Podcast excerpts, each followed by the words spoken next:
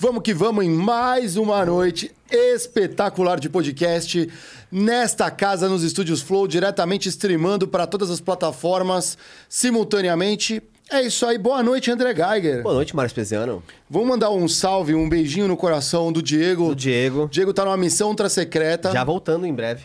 Já voltando em breve aí, ele tá na correria ali, ó, passando os desafios ali, entregas de cafezinho. Exatamente. Não é? Ele fazendo o serviço Reuniões sujo. de lobby. Reuniões de lobby, é, reuniões, conferências internacionais na ONU. A gente não sabe o que ele está fazendo, mas a gente especula muito forte o que o Diegão está fazendo. Mas antes da gente apresentar nossos convidados, ilustres convidados da noite aqui, vamos falar dos assuntos paroquiais. Assuntos paroquiais. Temos hoje um novo apoio, Marião.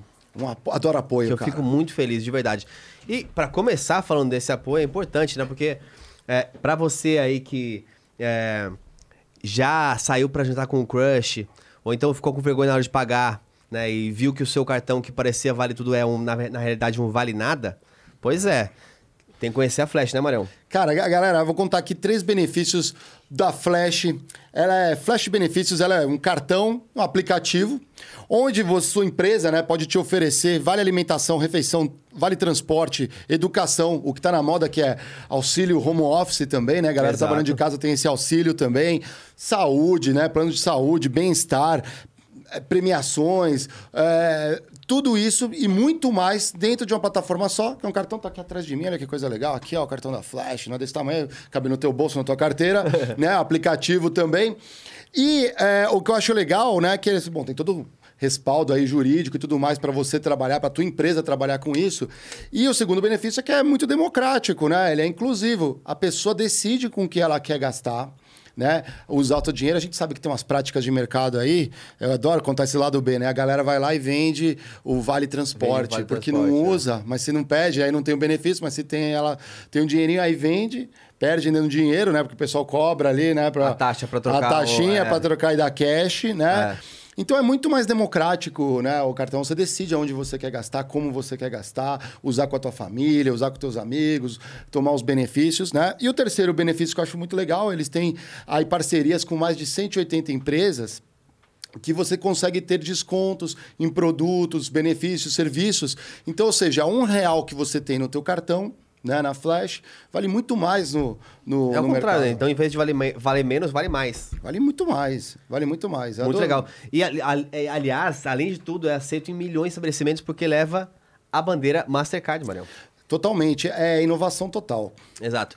A gente falou aqui com o CEO da Flash, foi muito legal a conversa. Cara, que legal que evoluiu uma parceria, porque a gente quer trazer ainda mais conteúdo pra vocês. Então já corre lá no RH. Se você é do RH, vai conhecer a Flash, então flashapp.com.br. Não perca, não perca tempo e corre lá porque é, todo mundo tá querendo mais benefícios e todo mundo tá querendo mais é, flexibilidade. Totalmente. E se você ainda não viu o episódio que a gente trouxe o CEO da Flash aqui, confere aqui no Critiquei, que foi excelente o papo. Adorei o papo aqui. Eu não estava, infelizmente, porque eu estava de férias. Exatamente. Mas eu assisti ao vivo e eu falei, caramba, eu queria estar lá. Hein? Foi muito bacana o papo que vocês conduziram com ele. É...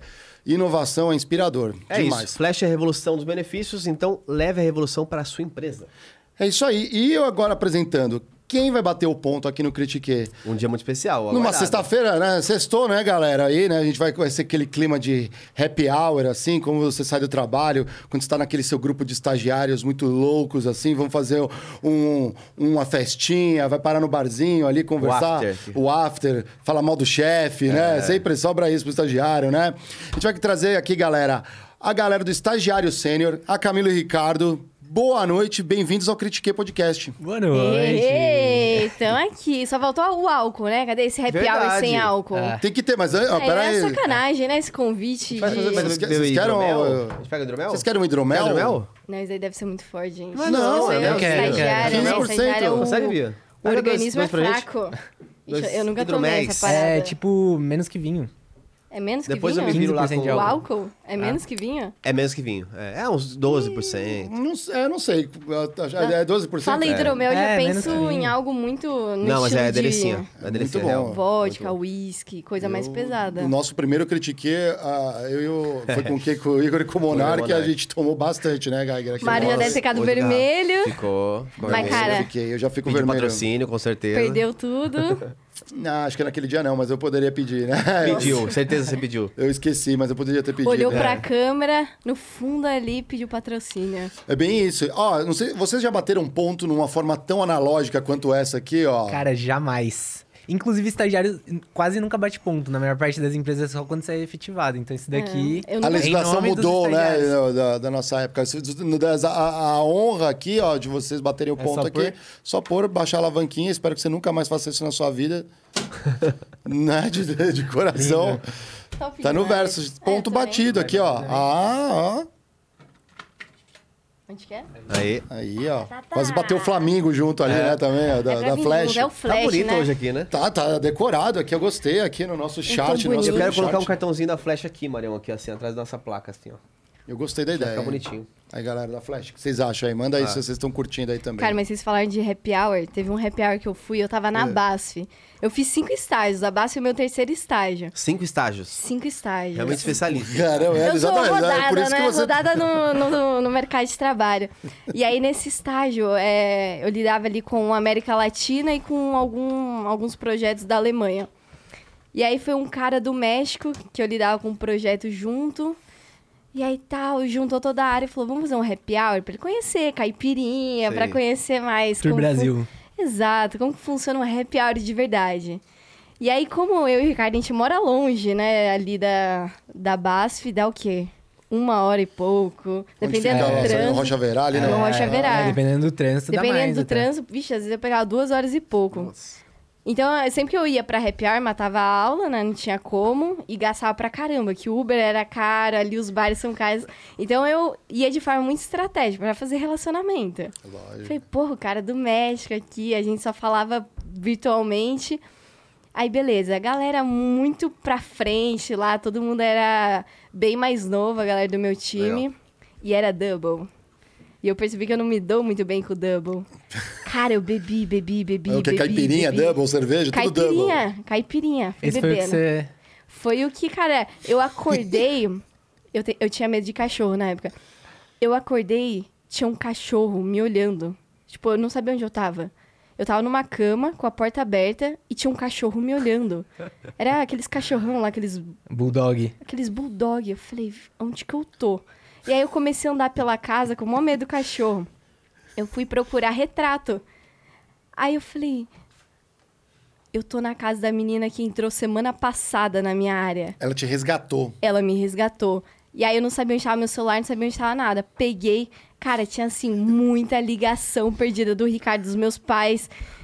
Ele achando que eu tinha ido pro hospital. É Aí porque eu tava localizando ela, que a gente dividia o buscar do iPhone. Ah, e aí, tipo, a última vez que apareceu, ela tava na frente de um hospital. Eu falei, mano, deu ruim. Porque a menina tinha parado o carro do lado de hospital. E eu tinha, acho, colocado o meu celular na bolsa dela. Então ela foi e tava, porque eu tava muito mal. Meu gestor Nossa. cuidando de mim. No dia seguinte, cara, todo mundo, e aí, tá bem, não sei o quê. Aí o gerente da área falou: olha, estagiário não vai mais poder ir em happy hour a partir de agora. Falei, pô, como assim? Mas foi tão divertido. Aí, cara, passei. Não, mas sério, ele proibiu o estagiário de eu happy hour? Proibiu a Camila, lá. na verdade, os é, deve ser. Mas depois eu saí da empresa. Mas, cara, dei PT. Saiu porque você não concorda com essas regras, né? É, eu falei, pô, sacanagem, não poder ir happy hour. Ah, mas foi da hora, foi da hora. Todo mundo bebendo. Por isso que é, é bom, faz parte, tem que ir E pra, dar contexto pra galera, né, vocês são um casal, certo? São Sim, ca- somos quase noivos. casados já. Como que vocês se conheceram, pra galera saber? Foi no trote da faculdade. Tipo, a gente fez uma faculdade que é a maior parte engenharia. E lá tinha um curso que não era de engenharia. Dois, né? É, computação e ADM. E, cara, assim, engenharia fechava quatro turmas, uma engenharia. ADM fechou uma sala com 40 pessoas. Então só tinha gente. E como é à noite, a galera não bebia, trabalhava e tal. Foram três pessoas da nossa sala pro, pro trote. E aí a gente se conheceu, trocou o WhatsApp. E qua- não tinha quase nenhuma menina no trote. É, só tinha você de. do Engenharia, grupo, era, imagina. É, né? É, só moleque. E aí a gente ficou bebendo, bebendo, bebendo, bebendo. Nem lembro como que a gente ficou. A gente acabou ficando, e tipo assim, eu tava com o moicano invertido, todo pintado, não, não sei como atrair os olhos da Camila. A bebida? A bebida, né? obviamente. E aí a gente acabou se pegando e depois disso a gente meio que parou de se falar. Aí depois de um tempão, a gente foi reatando. É, a gente no começou a- virar amigo porque a gente percebeu que do nosso grupo, da sala e dos outros amigos também de fora, a gente era. O Ricardo era o único que realmente tinha as ambições muito semelhantes às minhas. Que era de empreender, que era de ganhar grana. A gente era muito, muito ambicioso. E nessa época a gente começou a estudar muito de empreendedorismo, né? Principalmente de startup. Então a gente começou a ler muito livro em palestra, é, podcast fez muito parte realmente da, da nossa, dessa nossa história, desse, nesse começo. E aí a gente começou a ficar muito amigo por causa disso. Porque a gente era os únicos. Os únicos que realmente queria entrar no mercado de trabalho, queria fazer dinheiro, queria fazer isso, fazer aquilo. A gente até chegou a tentar abrir uma startup, né? Que era uma carteira digital para balada. Ó, É, da, é, você é o usador que tem no momento ali, né? Mas, cara, eu, não, na verdade, eu nunca tinha ido numa balada. Eu tinha acabado de fazer 18 anos, nunca tinha ido. Eu tava participando dessa ideia junto. Mas, cara, não sabia a dor do, do cliente realmente. Eu não, não conhecia muita coisa. A gente ainda era muito imaturo, É, né? zero maturidade de negócio, de, de tudo, né? A gente nunca A tinha malícia, a gente não trabalhado. tinha malícia. Não, não conhecia mercado, só tinha uma boa ideia. E não foi pra frente. Aí a gente falou, vamos entrar no mercado de trabalho. É o único jeito de realmente ganhar uma experiência, ganhar malícia, ganhar maturidade. A gente falou, vamos entrar no mercado de trabalho. E aí que a gente falou, como? Estágio. Estágio é a porta de entrada. Então a gente começou a tentar entrar na- nas, nas empresas mais fodas. E aí que começa realmente a nossa história. E aí. Não, eu ia falar uma coisa em relação ao happy hour antes, porque na- lá na PIG tinha uma coisa que era muito legal. Como a maioria das pessoas ia evoluindo na, na, na PIG, porque todo mundo começa com estagiário, tinha umas regrinhas de promoção que não era da empresa, óbvio, mas era a secundária que a gente tinha montado. Então, quando você era é, efetivado, então o estagiário efetivado tinha que dar 400 reais. O analista que virava coordenador tinha que dar 800 reais. Então é como se fosse uma parte. A gente falava que era uma parte do seu primeiro salário no próximo nível, você vai reinvestir em dar um happy hour.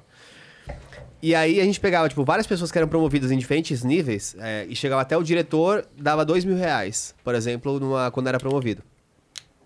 A gente juntava um pool a cada três meses, então quem foi promovido nos últimos três meses? Ah, foi um diretor, três gerentes, era- dois era a coordenadores. festa, então. Não, É, era tinha um muito. departamento de Ah, organização festa. de happy Era, hour era, era, e de finas, a gente Tinha fazia assim. estagiário só pra cuidar disso. A gente ia fazer happy hour, tinha, sei lá, 8 mil reais no potinho já somado de todo mundo que foi promovido. 8 mil? É. E aí, toma ali. Aí o happy hour era tipo assim, começava 7 da noite e ia até 5 da manhã. Facilmente, assim. E depois 8 da manhã, acordava e ia trabalhar. A gente não chegou a passar mal, assim. Alguns momentos tiveram quem, quem passou mal, obviamente. Mas era muito da hora essa, essa parte de a comunidade de finanças que se juntava para fazer eventos. Não, Pelo visto, era melhor que festa de final de ano. A gente ia no É, Rancho do Serjão. Rancho do Serjão, terça-feira. Não, terça-feira tinha ali na. perto da Vila Em São Madalena. Paulo também. Ah, não sabia. Eu- eu- Muito eu legal, Fui lá com muito legal. vocês uma época. Rancho do. Sergião, quantas histórias ali. É, a galera não sabe, mas vocês. é, tem muita gente que, bom, quem tá aqui acompanhando a live, né? Mas pra explicar. Vocês tiveram esse insight estagiando, né? De falar assim, putz, vou abrir um. Você tinha um- vocês tinham uma, uma veia empreendedora. Mas vocês tinham passado por vários estágios, cinco estágios. Cinco Mas o que, que estágios. foi que desviou vocês de falar assim, pô, empreender, não vou ficar numa empresa grande? Porque para muita gente ainda o sonho é trabalhar. Vocês trabalharem, pô, em empresas gigantescas, É. né? Itaú, né? Basf, que você comentou. Cara, acho que foi muito. Assim, quando a gente começou na faculdade, a gente, como a Camila falou, a gente sempre teve esse negócio de, cara, eu quero fazer alguma coisa, quero gerar impacto, quero construir alguma coisa e ficar rico. A gente sempre teve isso, sabe? E a gente tava indo muito pro negócio, eu quero empreender, quero montar um negócio, quero construir alguma coisa do zero, sabe? A gente tinha muito essa vontade.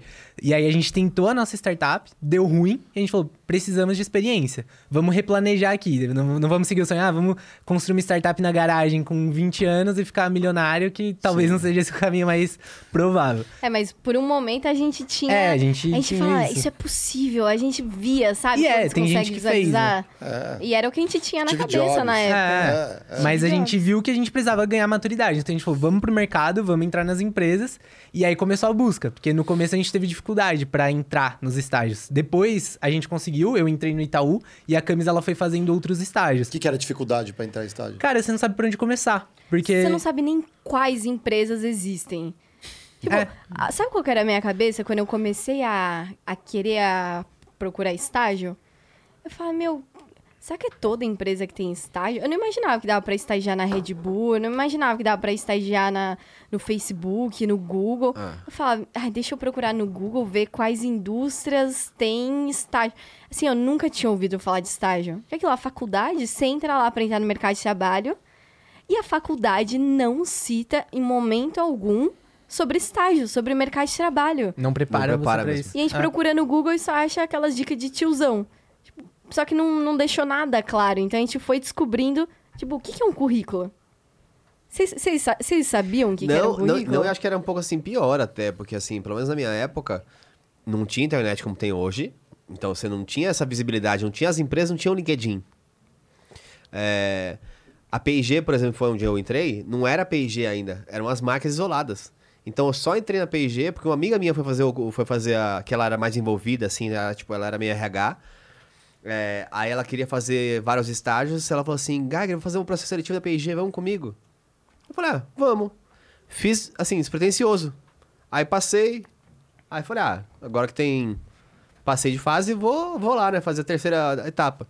Aí fiz a terceira etapa, aí passei pra, pra o painel final, que são as entrevistas. Mas falei, ah, desencanei, nem vou, porque era em São Paulo, eu tava lá em Iatuba, lá no interior de São Paulo. É, estudava em Campinas, na Facamp. Falei, cara, PG lá, eu quero alguma coisa aqui perto, Motorola, sei lá, qualquer coisa que, que eu conhecia na minha região, né? Aí marcaram a entrevista final pra sexta-feira, no, di na- no dia que era aniversário da minha sobrinha. Aí eu falei, ué, já que eu vou pra São Paulo na sexta pra, pro aniversário, eu já faço lá durante a tarde e vou. Passei. Assim. Foi sem, assim, sem assim. esperar. É, não, foi Eu, total. eu assim. tive uma experiência diferente de estágio, porque eu morei em República. Uma república muito tradicional em- em- na Unesp em Guaratinguetá. Então, meus veteranos já, já faziam estágio. Tinha uns que ainda estavam morando na República, sei lá, no primeiro ano ainda de trabalho, porque eles estavam ali no Vale do Paraíba. Então, teve uns que entraram na Ford, dois né, entraram na Ford, um estava na Embraer. É, empresa, a galera da minha República mandava muito bem. No geral, assim, a galera sempre ficou bem empregada. Então, assim, eu... Só que aí, na hora, na minha vez, Cara, currículo, vocês falaram, currículo, não sabia. Eu peguei um ali, o Arada, salve Arada, o Tarada, o Tarada. É, aí eu falei, aí ele falou, pega o meu currículo. Eu olhava, sem brincadeira. A diagramação do currículo, até hoje a minha, é igual a daquela época. E é muito boa. E é muito ah, boa. É. Ela, ela é suficiente. É tipo o desenho do pente que ele fez aqui embaixo. Exatamente. É, que eu, eu caramba. não acho que é bom isso. Até agora deu época, certo. é. É, não, quando- Até quando agora ele deu falou, certo. Cara, é a diagramação. Eu e o Ricardo, hum, aí ele, é boa. É. É Wordzão. Vamos, padrão. Wordzão. Vamos não, ter- mas aqui tem uns detalhezinhos eu mostro um dia pra galera. Ou assim, não, você vai conseguir, em algum momento você vai conseguir no seu e-mail, a gente vai, vai, Vai reagir compartilhar. Vocês vão fazer um react. E a gente ainda não, a gente vai fazer um fazer extra critiquei aqui. É. Bom, gente, cheguei onde cheguei com esse CV. Contra De autoridade, resultados, né? é. Pronto. Calou pode a ser que talvez pode ser que eles valem muito pouco, mas Justo, justo. mas algo não me impediu, né? Não me impediu. Mas é o, a- o que ajudou demais foram os veteranos me, me- me preparando para as entrevistas. Só que aí tem de tudo. Porque tem veterano que chegava e falava, fala isso, fala aquilo. Mas um deles, que é o Pazinho, o Cocada, salve Cocada, tá na Embraer, é, ele pegou e falou assim: olha que dicas legais. Ele falou: não vai lá e fala que você fez só na faculdade, atlética, diretório acadêmico e outras coisas que eu, faz, que eu fiz. Conta quem é você. De onde você veio? Quem é você antes? Quem é a pessoa, o ser humano? Não é você não é um robô que estudou e, e quero trabalhar. Todo mundo sabe que no estágio você quer trabalhar. E eu falo, caramba, é verdade. As pessoas não se apresentam assim, ah, eu sou o André, sou, sei lá, de Indaiatuba, minha família, não sei o quê, sou mais novo de, de, de três irmãos. tal. Coisa simples. É, mas um, um papo que talvez é interessante pra gente começar por aí, até porque a gente conversou um pouquinho aqui antes da, da live, né? E achei, achei bem interessante. Na nossa época, ainda tinha um padrão muito forte de da onde você veio, Ah, é. qual é a sua faculdade, quais são as suas notas. E hoje, pelo que vocês estavam contando, é um pouco mais inclusivo, assim, né? Então é, é muito menos da onde você veio e muito mais focado em entrevista em quem você é. Como que tá esse processo de, de entrevista hoje em dia? Quais são as principais coisas que vocês sentem, assim, na, na, para onde está indo, né, esse, esse processo? Ou- ou- Se é uma tendência ou se a maioria das empresas ainda tá no modo antigo, né? É, quando a gente começou a procurar estágio foi em 2017. 2017 a gente começou a procurar. Meu primeiro estágio foi em 2017. O Seu meu em também, né? 18. 18? É, passei em 2017, comecei em 18. Cara, 2017 era assim, era igual na época de vocês. Ah, qual é a sua Tava rolando, faculdade? começando uma transição, né? É, e aí que a gente começou a entender que no mercado de trabalho tem vários lados que ninguém te conta. O lado B, vários né? o lado B, O lado B que a gente só fala nessa mesa. E a gente falou, puta. É aí que a gente começou a entender a questão do que, que é a malícia, de você ter malícia de mercado de trabalho. Porque no começo, quando eu, quando eu comecei a procurar as empresas, procurei muito do lado ali perto da minha região, é tudo indústria, né? Ali do lado da região do ABC é tudo indústria. E, cara, dependendo da empresa que você pega, é assim, ah, qual que é a sua faculdade? Qual que era a sua escola? E aí, tem inglês desde criança? Hum, tem um rostinho agradável? Entra. É. Na minha época, aquela época, muita empresa era o normal, só que já tava rolando a transição. Que é as empresas que estão mais à frente no mercado de trabalho que puxam essas mudanças. Então, algumas já estavam começando a mudar. Mas agora, quando a gente fala de 2020, 2022, cada vez mais, o processo seletivo tá mudando, vai mudar e vai ser o novo normal. É, Por e acho que da... tem algumas tran- mudanças de mercado que levaram a isso, né? É, De é de tecnologia, de, geração possibilidade, também. de geração, cabeça das empresas. É, então, antigamente a gente via muito a questão ainda de impressão de currículo, bater o olho um a um, tanto que brincam, né? Brincam não, tem várias pesquisas que mostram que a média de um recrutador olhando um currículo é de 5 a 7 segundos. Porque antigamente tinha realmente essa análise Tá aí na o poder mão. da diagramação. É, o segredo. É, aí, Eu fiquei curioso pra ver isso aí depois, viu? mas tudo bem. é, pra gente poder É, criticar. é, é, critiquei. critiquei Exatamente. no currículo. Não, mas, é. Só que agora a gente já pega um sistema muito mais tecnológico. Então, a questão de requisito, o que, que é, né? Ah, tem Excel, tem inglês, é, período da faculdade. Hoje quem vê isso é o computador. Então, o robozinho ali fala, hum, esse não, esse vai, esse não, esse vai. E as etapas humanizadas que estão, de fato, mudando cada vez mais. Só, só que eu acho que esse ponto, ele já é meio que a consequência das mudanças que vão levando, de, tipo, Sim. irem tirando. Porque se a gente olhar é, informação... Cara, antigamente, qual que era uma das únicas formas de você ter acesso a conhecimento? Era na faculdade.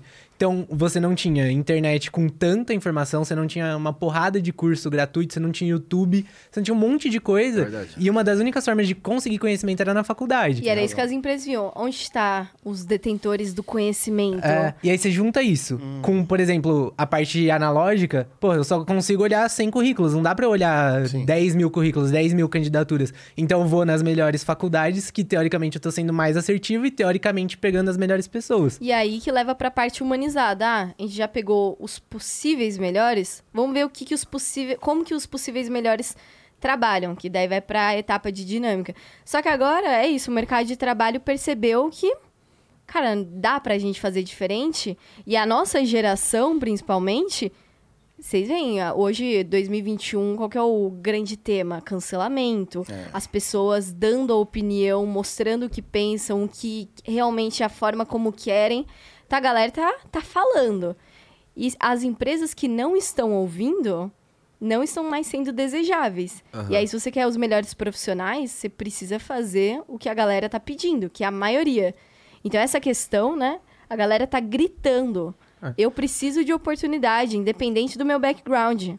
Eu, hoje eu posso fazer qualquer coisa, hoje eu posso aprender. E vocês estão me julgando ainda pela faculdade? A empresa também tá, tem o ESG que tá na moda também, tem um lado social também, né? Como que você gera...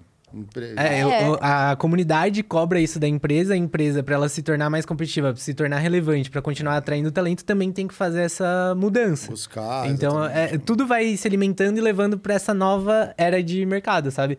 E, e isso muda muito o cenário de tudo. E tem o- um outro fator também, que é aquilo. Antigamente, o estagiário era o quê?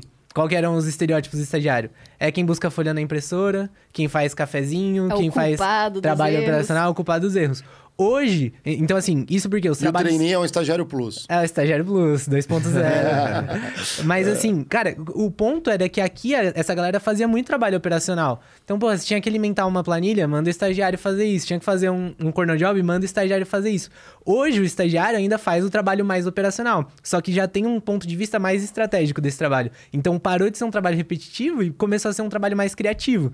E criatividade você não necessariamente ensina numa faculdade. Aí começa a entrar aquilo, qual que é a experiência que essa pessoa teve, as coisas que ela viveu, porque isso vai transformar ela um profissional melhor, mais do que a faculdade dela. Porque o que ela aprendeu aqui na faculdade daqui a pouco já tá obsoleto. É isso aí. Ela consegue pegar conhecimento em qualquer lugar e 90% que você vai fazer no seu estágio você não vai ter aprendido na faculdade, sabe? Então acho que essa- esses todos esses fatores vão mudando a forma como as empresas estão contratando. Mas tem uma questão cultural também, né? O pessoal olha o jovem e como se não- a experiência naquele trabalho realmente ele não tem. Não. Ele tá chegando lá.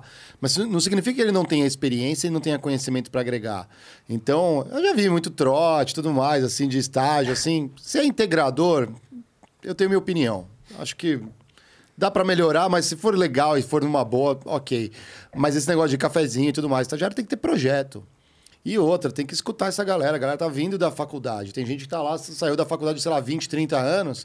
Vocês têm o que é de inovador ali passando por vocês. É, é né? que de- depende um pouco também, Mário. Acho que a gente viu muito isso, na- nossa época pelo menos, que era qual que é o nível de efetivação de uma empresa. Porque, por exemplo, eu lembro que eu troquei a Motorola pela, pela P&G, porque a P&G efetivava 70% dos estagiários na época, e a Motorola era tipo 7%. Nossa. Caraca. Eu Falei, cara, eles têm 300 estagiários para pegar 30. Então, óbvio, vai ser um monte de gente fazendo só tarefa qualquer, porque eu não quero desenvolver, não vou ficar com ele mesmo. É lógico. A P&G, já, que já era o contrário, porque a P&G, hoje o CEO foi estagiário. Ah, CEO, né? É, a CEO global foi estagiário da- na P&G. Não, é tudo. todo qualquer Todos, um, qualquer qualquer um na empresa. né? Então, óbvio, você força muito mais. Cara, esse cara É um pode ser meu. CEO. Então, assim, eu tenho que Tá desenvolver. desenvolvendo É. o talento. Essa é um investimento. E, é- e é justamente o que a gente começou a perceber. Efetivação, corno job, né? Que é fazer todas essas coisas sem ter um projeto, sem ter realmente algo que você tá aprendendo. Vocês tiveram projetos? Pra caramba, mas depende da empresa. O meu primeiro estágio, por exemplo, eu entrei na, na ThyssenKrupp, que faz elevadores. Lá eu... Os alemães. Os alemães. Lá eu é, cuidava de supply chain. Cara, não- não- até hoje eu não faço ideia do que que faz supply chain. Eu É falo, o meu mundo. ah, meu, o que, que é? Embarcação, a gente pegava embarcação, coisa aérea, parou alguma coisa no desembarque, aí era umas notas fiscal, invoice, é coisa da Ah, China. não, eu essa falava, parte burocrática. mano, que merda. Eu, eu trabalhava com papel, cara, eu precisava organizar papel. Que era ó, Ah, as fichas dos embarques, desembarques. Despacho aduaneiro. Isso. Ah, E a minha gestora falava, ah, organiza aí, ó, essa nota aqui, fica aqui, aqui, aqui, e aí você faz isso em vários. E era assim, umas notas em várias línguas. Só que eu não, não, eu não, também não tive o meu lado, eu estagiária júnior, meu primeiro trabalho na vida. Falei, meu, é só isso? Beleza, não sabia pra que que servia. Aí tinha hora que eu ficava meio já cansadona, eu juntava qualquer folha na ordem que eu queria. Aí, ó, prontinha. Entregava tal. E aí depois ela tinha que refazer tudo, porque eu não sabia que tinha que ter uma ordem. Mas tava tudo bem. Fiquei lá, porque ninguém reclamava. Até alguém comigo. descobrir, tá tudo bem. O Ninguém negócio que é pra reclamava vir pra cá e é pra China. né? É, mas tava rodando o mundo, tava tudo tranquilo. Assim que surgiram Não, as inovações beleza. logísticas, entendeu? Cara, não é possível. Não é possível que tem gente que tem tesão no trabalho. Eu Falei, não é possível, porque eu só fico juntando esses papelzinhos que eu nem sei até agora pra que serve. Falei, não, tem alguma coisa errada. Esse, esse estágio deve estar muito errado. E aí eu falei, na verdade sou eu que tô errada, porque me contrataram pra uma área que, pô, totalmente cheia de rotina, que não tinha nada a ver comigo. Eu falei, eu tô errada, eu preciso sair. Quando eu saí, fui pra uma startup, fui pra marketing digital. Conheci um outro ambiente também, que tem muitas promessas e poucos cumprimentos. Aham. Depois fui para a Basta, empresa grande, depois de fato para Itaú. E eu vi vários cenários. Vi de indústria, vi de startup, vi de indústria química também, a multinacional, depois vi Itaú. Falei, meu, tem o estágio tradicional. Tem. Ainda precisa. Não é que precisam, mas ainda tem empresa que só contrata para isso. e fala que é lindo, maravilhoso, mas o, o gestor tá cagando. Que é aquilo vai rodar depois de dois anos, pega mais um, mais outro corno ali pra Aham. fazer esses trabalhos. É isso aí. Mas as empresas grandes, porra, querem investir, porque dois anos pagando um salário pra depois ter que ensinar novamente, É muito você ruim. que tá perdendo. Não faz sentido isso. Então a, a gente falou, cara, tem o estágio tradicional e o estágio foda. O estágio foda, onde você tem potencial de crescimento, que é a possível efetivação. É depois você olhar também na parte. Quando você virar analista, pô, tem várias empresas. My brother in law died suddenly, and now my sister and her kids have to sell their home. That's why I told my husband we could not put off getting life insurance any longer. An agent offered us a 10 year, $500,000 policy for nearly $50 a month. Then we called SelectQuote.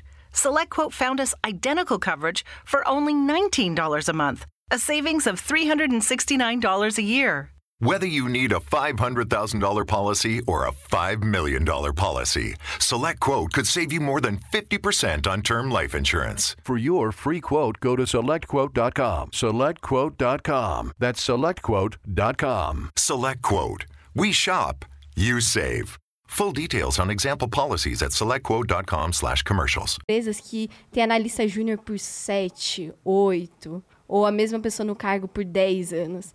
Isso não é potencial de crescimento, não é porque você foi efetivado que a empresa tem potencial de crescimento. Não, você tem que olhar a longo prazo. É a empresa que o estágio foda é aquele que vai te desenvolver.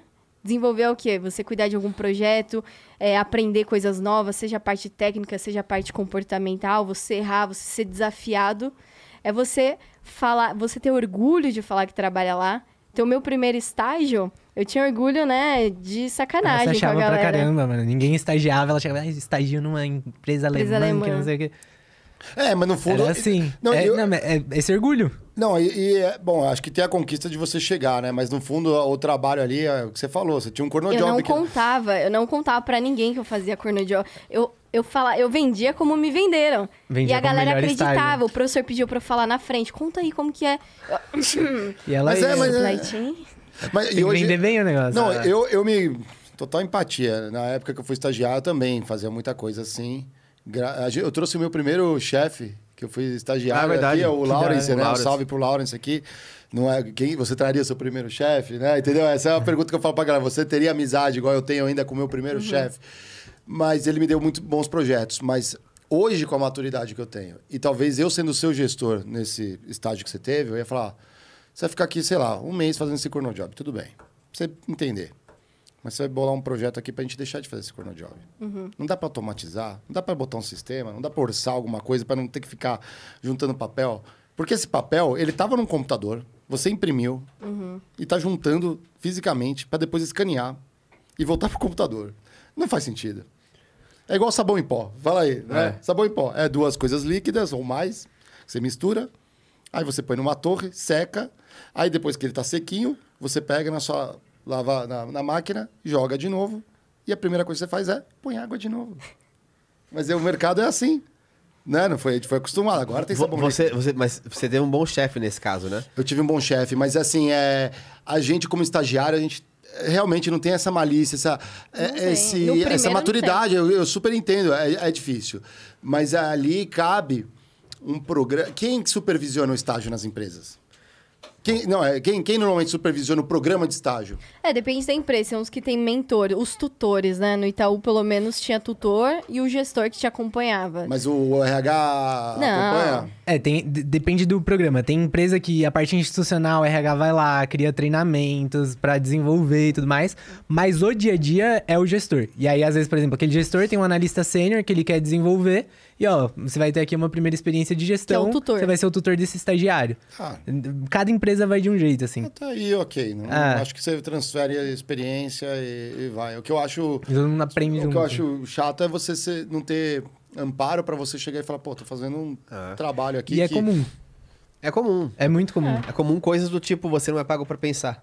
Que é o maior absurdo é, pior que é. que eu já ouvi na minha vida, mas tem, tem gestores robôs, que a gente já falou sobre isso, Aham. que fala que não, você não é pago pra pensar, você é pago pra executar. Peraí, tá, alguma coisa tá errada. Você não sou pago pra pensar. Cara, que E, absurdo. e acho que esse é um ponto que, assim, quando a gente tá na parte de estágio, cara, a gente não tem experiência no mercado de trabalho. Então a gente tá indo pra um lugar que a gente nunca foi preparado pra aquilo. A gente acha que entrou na faculdade pra se preparar pro mercado, mas é uma coisa totalmente diferente. E quando a gente entra lá, quem é a primeira referência que a gente tem? O É o gestor. E muitas vezes isso a gente demorou pra perceber. Muitas vezes seu gestor não tá preparado também. Às vezes ele acabou de assumir um cargo de gestão, às vezes ele ainda tá se desenvolvendo, às vezes ele não vai ser o melhor gestor, então às vezes ele não vai te desafiar, não vai te colocar em projeto, sabe? Só que a gente, quando tá começando, a gente não tem essa maturidade pra entender isso e nem pra ir atrás. Então, por exemplo, no meu primeiro estágio, é, que eu, eu entrei na área comercial, eu era muito tímido, não gostava nem de falar no telefone, e eu entrei pra isso. Porque, eu falei, mano, eu vou, não queria banco e não queria comercial. Eu entrei na- nos dois. Porque pagava mais, eu falei, foda-se, eu vou, se eu não Preciso- gostava... preciso pro- do dinheiro, né? Não, ele, ele nem queria fazer a, a dinâmica, a entrevista. seletivo. Ele falou, não, nem vou, porra, banco. Eu falei, vai? Como assim você vai recusar um negócio que você nem sabe? Eu também não queria banco, mas eu falei, vai, para ser besta. É que a gente tem a imagem externa, né? Não sabe como é tá É, pra mim, interna. banco era agência. Agência. Ah, Entendeu? Pra mim também. Meu irmão tinha trabalhado em agência, Hum. aí ele falava que era uma merda, e pra mim, tudo banco era isso, entendeu? Aí ele passou na entrevista, que é tudo mesmo dia, dinâmica, entrevista. Ele, o salário é 2.300 reais. Assim, Mais mil reais de benefícios. meu Deus do céu. É, é a vaga feita pra mim, perfeita pra Sim, Aí ele é uma foi, ele, legal. nossa, banco, agora tô em banco. E aí eu fui pro comercial. E óbvio que eu não mandei bem, porque, porra, eu tinha vergonha de falar no telefone. Então eu ia ligar pro cliente e eu anotava o script, assim, do que eu ia falar. O olá, tudo bom? O que eu ia Robozão, falar. robozão. porque As piadas. Eu, eu não ali. gostava de atender telefone em casa. Tipo, antes, quando não tinha iFood, eu não ligava na pizzaria pra pedir pizza, porque eu era tímido, entendeu? E aí eu entrei nessa área e a gente vendia cartão de crédito pra grandes empresas. E aí tinha que fazer a empresa preencher a porra da proposta. Só que era uma experiência cagada.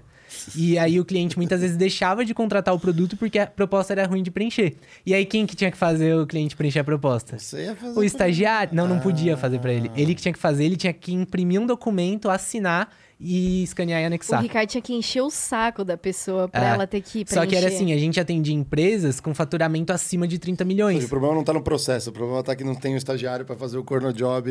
Não, o, pro- o- é, o processo tá errado e eles não tinham estagiário. Então, assim, às vezes eu ligava pra, pra dona da empresa, pro CEO, pro diretor financeiro, que era quem tava fazendo a negociação de cartão, só que o cara que tinha que preencher e assinar a proposta. E aí eu fui começando a ver isso e não tinha um projeto ali. Meu trabalho era fazer o corno job de fazer o cara preencher a proposta. E eu, como comercial, tinha que fazer isso. A função de arrumar do processo era da galera de produtos. Só que eu falei, cara, o processo tá uma merda tem que mudar isso daqui. É isso que tá errado. Se isso estivesse certo, a gente não precisaria estar ligando pros caras pra fazer eles preencherem. E aí eu fui comecei a montar um projeto pra apresentar uma proposta de melhoria da plataforma. Só que não era a minha atividade, porque eu era comercial, isso era da galera de produtos, entendeu? Mas esse, é- essa é a questão. Se o seu gestor não te passa um projeto, se não te entrega um projeto, cara, você tem a responsabilidade de procurar a melhoria. Você tem a responsabilidade, a responsabilidade de olhar com outros olhos e propor coisas também. mínimo, o sabe? time de produto olhou e falou: caramba. Eu recebi o convite pra ir pra produtos Aí, depois. É. Obviamente. É. Então é Exatamente, muito é. sobre isso, sabe? Você também tem que ir lá e fazer e olhar contra os olhos. E aí, isso é esperado do estagiário. Só que não te falam sempre isso. Totalmente. Você entra e empreendeu. Você empreendeu dentro da empresa, com o dinheiro da empresa, pra propor uma melhoria, uma mudança. é, Teria velocidade, dinheiro, experiência do cliente. E é capaz de ter gente que achou ruim. Sim. Ah, não, foi sempre assim. Foi sempre assim. Só que o que é vestir a camisa da empresa, no fundo? Ah. Pô, isso vai melhorar pra todo mundo. Vai trazer. E, e como que era o processo de, como que tá hoje em dia o processo de feedback? É, por quê? A P&G, vou dar o exemplo da P&G, porque pra mim é melhor, é, ainda mais nesse sentido, porque depende disso, depende que esse processo seja bom. Então, na P&G, por exemplo, três, não sei como tá hoje, tá? Mas na minha época, três meses antes de você se formar, é, todo estagiário já tem um posicionamento muito claro se ele vai ser efetivado. Então, vamos, vamos supor, tem duas vagas que já estão garantidas que vão ter no ano que vem. Então, se tem 10 estagiários, os dois que têm a vaga garantida já sabem três meses antes. Porque, ó, fique tranquilo, não precisa nem buscar mais, mais é, emprego para ir, aí fora, efetivação, nem nada, nada do tipo, porque você está efetivado. Aí tinham mais umas três pessoas que eram aprovadas sob condicionamento. Então, ó, nós acreditamos que você é um talento, queremos você, porém não temos vaga. É, se aparecer alguma vaga, será um prazer ter você aqui, mas pode começar a buscar alguma coisa para você. E esperamos que fique conosco, se possível. E a partir de baixo, assim, ó, você não performou bem, Então, mesmo que tenha uma vaga, nós não vamos contratar. É muito claro. Porque é meio duro, mas é muito claro pro estagiário. Pô, sigo minha vida ou vou para outro lugar. Ou fico aqui me, me dedicando. Eu já passei por outras companhias que, assim, até uma semana antes de acabar o estágio, a pessoa não tinha recebido um. E aí? Tá indo bem? É. Vou, vou sair. Hoje já tem mais essa preocupação em dar feedback contínuo ou como tá? Cara, a responsabilidade é sua. Tem empresa que sim, é organizar, tem toda essa estrutura, né? Que normalmente são os programas de estágio. Que o programa é de fato desenhado para você se desenvolvendo, tem a questão de palestra. Passar em áreas, talvez. É, né? não, passar em áreas é difícil. Esse job rotation em estágio É, são, são poucas bem, empresas, são geralmente vai mais pra poucas. trainee. É, são poucas. Mas tem toda a questão de, às vezes, ter um tutor, enfim, várias coisas. Só que, na prática, não é. Isso não acontece de forma tão corriqueira. Então, o que, que a gente fala bastante pra galera? A efetivação não pode ser uma surpresa. Não pode. Por quê? A carreira é sua. Quem tem interesse é você Isso aí. não é o seu gestor. Seu gestor, ele tem interesse em entregar o melhor projeto, bater a meta, deixar que todo mundo trabalhe da melhor forma possível, tirar todos os obstáculos da frente. E a sua efetivação, às vezes, não é prioridade dele, mas é a sua prioridade. E aí, qual é a sua constância de papo com o seu gestor, de questão de feedback? Se não tem, se é zero, puxa você. É o É, seu a galera gestor. espera o gestor puxar, joga toda a responsabilidade. Sabe, não faz sentido. Se ele não puxa, se tem um relacionamento um pouco mais fechado, seja você a tentar dar o primeiro passo. Então, é, no, no começo, meus primeiros estágios, que eu ainda tava. Eu ainda me considerava estagiária júnior, que a gente brinca que tem estagiária júnior, que é o estagiário que acabou de entrar no mercado de trabalho, tá Virgão de deslumbrado, tudo, né? virgão de tudo, não conhece nada, vai se ferrar muito. Tem o estagiário pleno, que já aquele um pouquinho mais, hum, já estou entendendo um pouco mais meu trabalho, só que eu ainda não consigo corrigir quando eu erro, porque eu ainda não consigo ver o que, que eu tô errando. Entendo, mas ainda tem alguma, alguns problemas. E tem o estagiário sênior, que sabe o que tá fazendo, sabe qual é a estratégia por trás, sabe o porquê precisa fazer, tem um bom relacionamento com o time e de fato faz parte do time, a ponto de ninguém querer perder, porque senão vai fazer falta. Esse é o estagiário sênior, que é responsável pela sua carreira. E a gente fala, meu, eu no começo, quando eu era estagiária júnior, os meus gestores não, não tinham esse, essa questão de feedback comigo, não tinha esse papo sincero. Então, até a minha primeira gestora, né? é, eu fiquei lá sete meses. E o meu contrato era de seis meses, aí renovava, né? De seis em seis até dar dois anos. E aí, quando completou os seis primeiros meses, ela falou: Ah, vamos conversar, que vai dar o seu contrato. Ela, o seguinte, eu vou, vou, é, vou renovar, mas assim, eu preciso mais disso, mais daquilo, etc, etc. Mas, pô, deu seis meses, mas ela falou porque meio que ela tava na situação pertinente e falou: Momento institucional do feedback. é, um momento institucional, ela falou, ah, vou dar o feedback e beleza. Só que, pô, por que seis meses? se Eu tava cagando logo na primeira semana. Porra, mas E eu não é- sabia, porque eu era estagiária júnior, sabe? Eu era imatura da vida, eu era virjona de mercado de trabalho. E aí, quando eu virei estagiária sênior, que eu virei isso na BASF, que eu comecei, putz, a jogar junto, já atuar que nem analista com os projetos, tocar projetos, tocar algumas frentes. E lá, minha gestora começou a puxar essa questão de feedback. É, de um, um em um mês, a gente batia um papo e aí eu fazia as perguntas também. Putz, ó, quando eu- naquela reunião, quando eu lidei dessa forma, o que, que você achou? Olha, aqui eu tô com dúvida, aqui você acha que eu tô indo bem e tal. E ela também trazia os pontos e ela também pedia pra eu dar feedback pra ela. E aí, a partir disso, eu comecei a, a querer levar isso pra, pra minha carreira, sabe? Eu falei, não tem que partir do gestor necessariamente.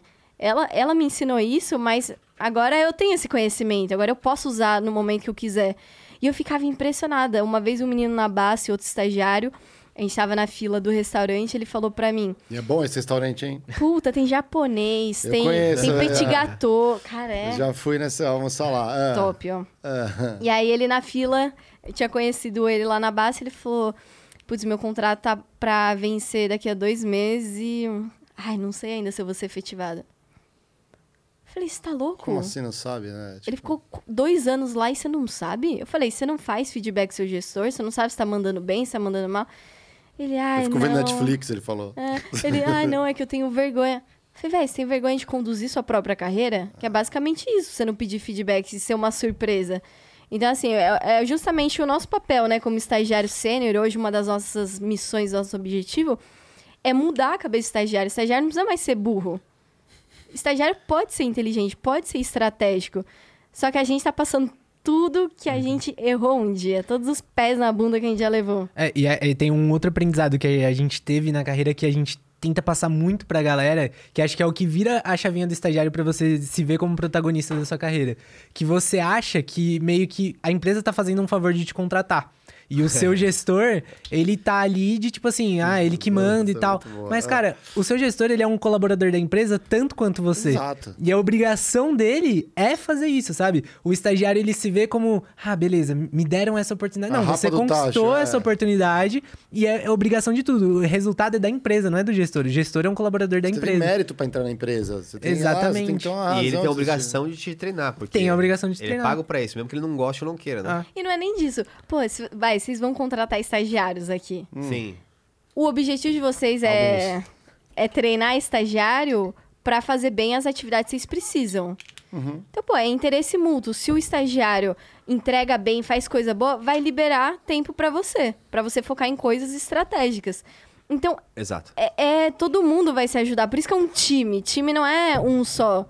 O gestor tem que ajudar por interesse próprio também. É, é que eu acho que existe um, um certo conformismo é, de que tá tão tanta gente cagando pro, pro, pro coletivo e pensando só na própria carreira também, que se a pessoa vai sair daqui a seis meses mesmo, ah, vou me dar trabalho de treinar as pessoas que eu não conheço e que, meu, tá jogando os papéis de qualquer jeito. Então, quando falta diálogo, quando falta diálogo, é isso. Tipo, a pessoa às vezes não é nem que chega um trabalho ruim, eu não tenho o feedback contínuo, ou esse diálogo, essa troca constante. Então, a percepção, às vezes, do seu chefe é que você era muito ruim, porque você só fazia os papéis lá, tudo de qualquer Né? Eu jeito. falo, porra, eu tenho dó não tinha da, da minha salvação, primeira é. gestora. Não, eu tenho Eu dó. falo assim, nossa, eu não vou nem dar feedback. Ah, deixa essa pessoa encostadinha, daqui a pouco eu me livro dela. Uhum. E- mas é, tá, tá cheio disso. Lado C já agora. É, não.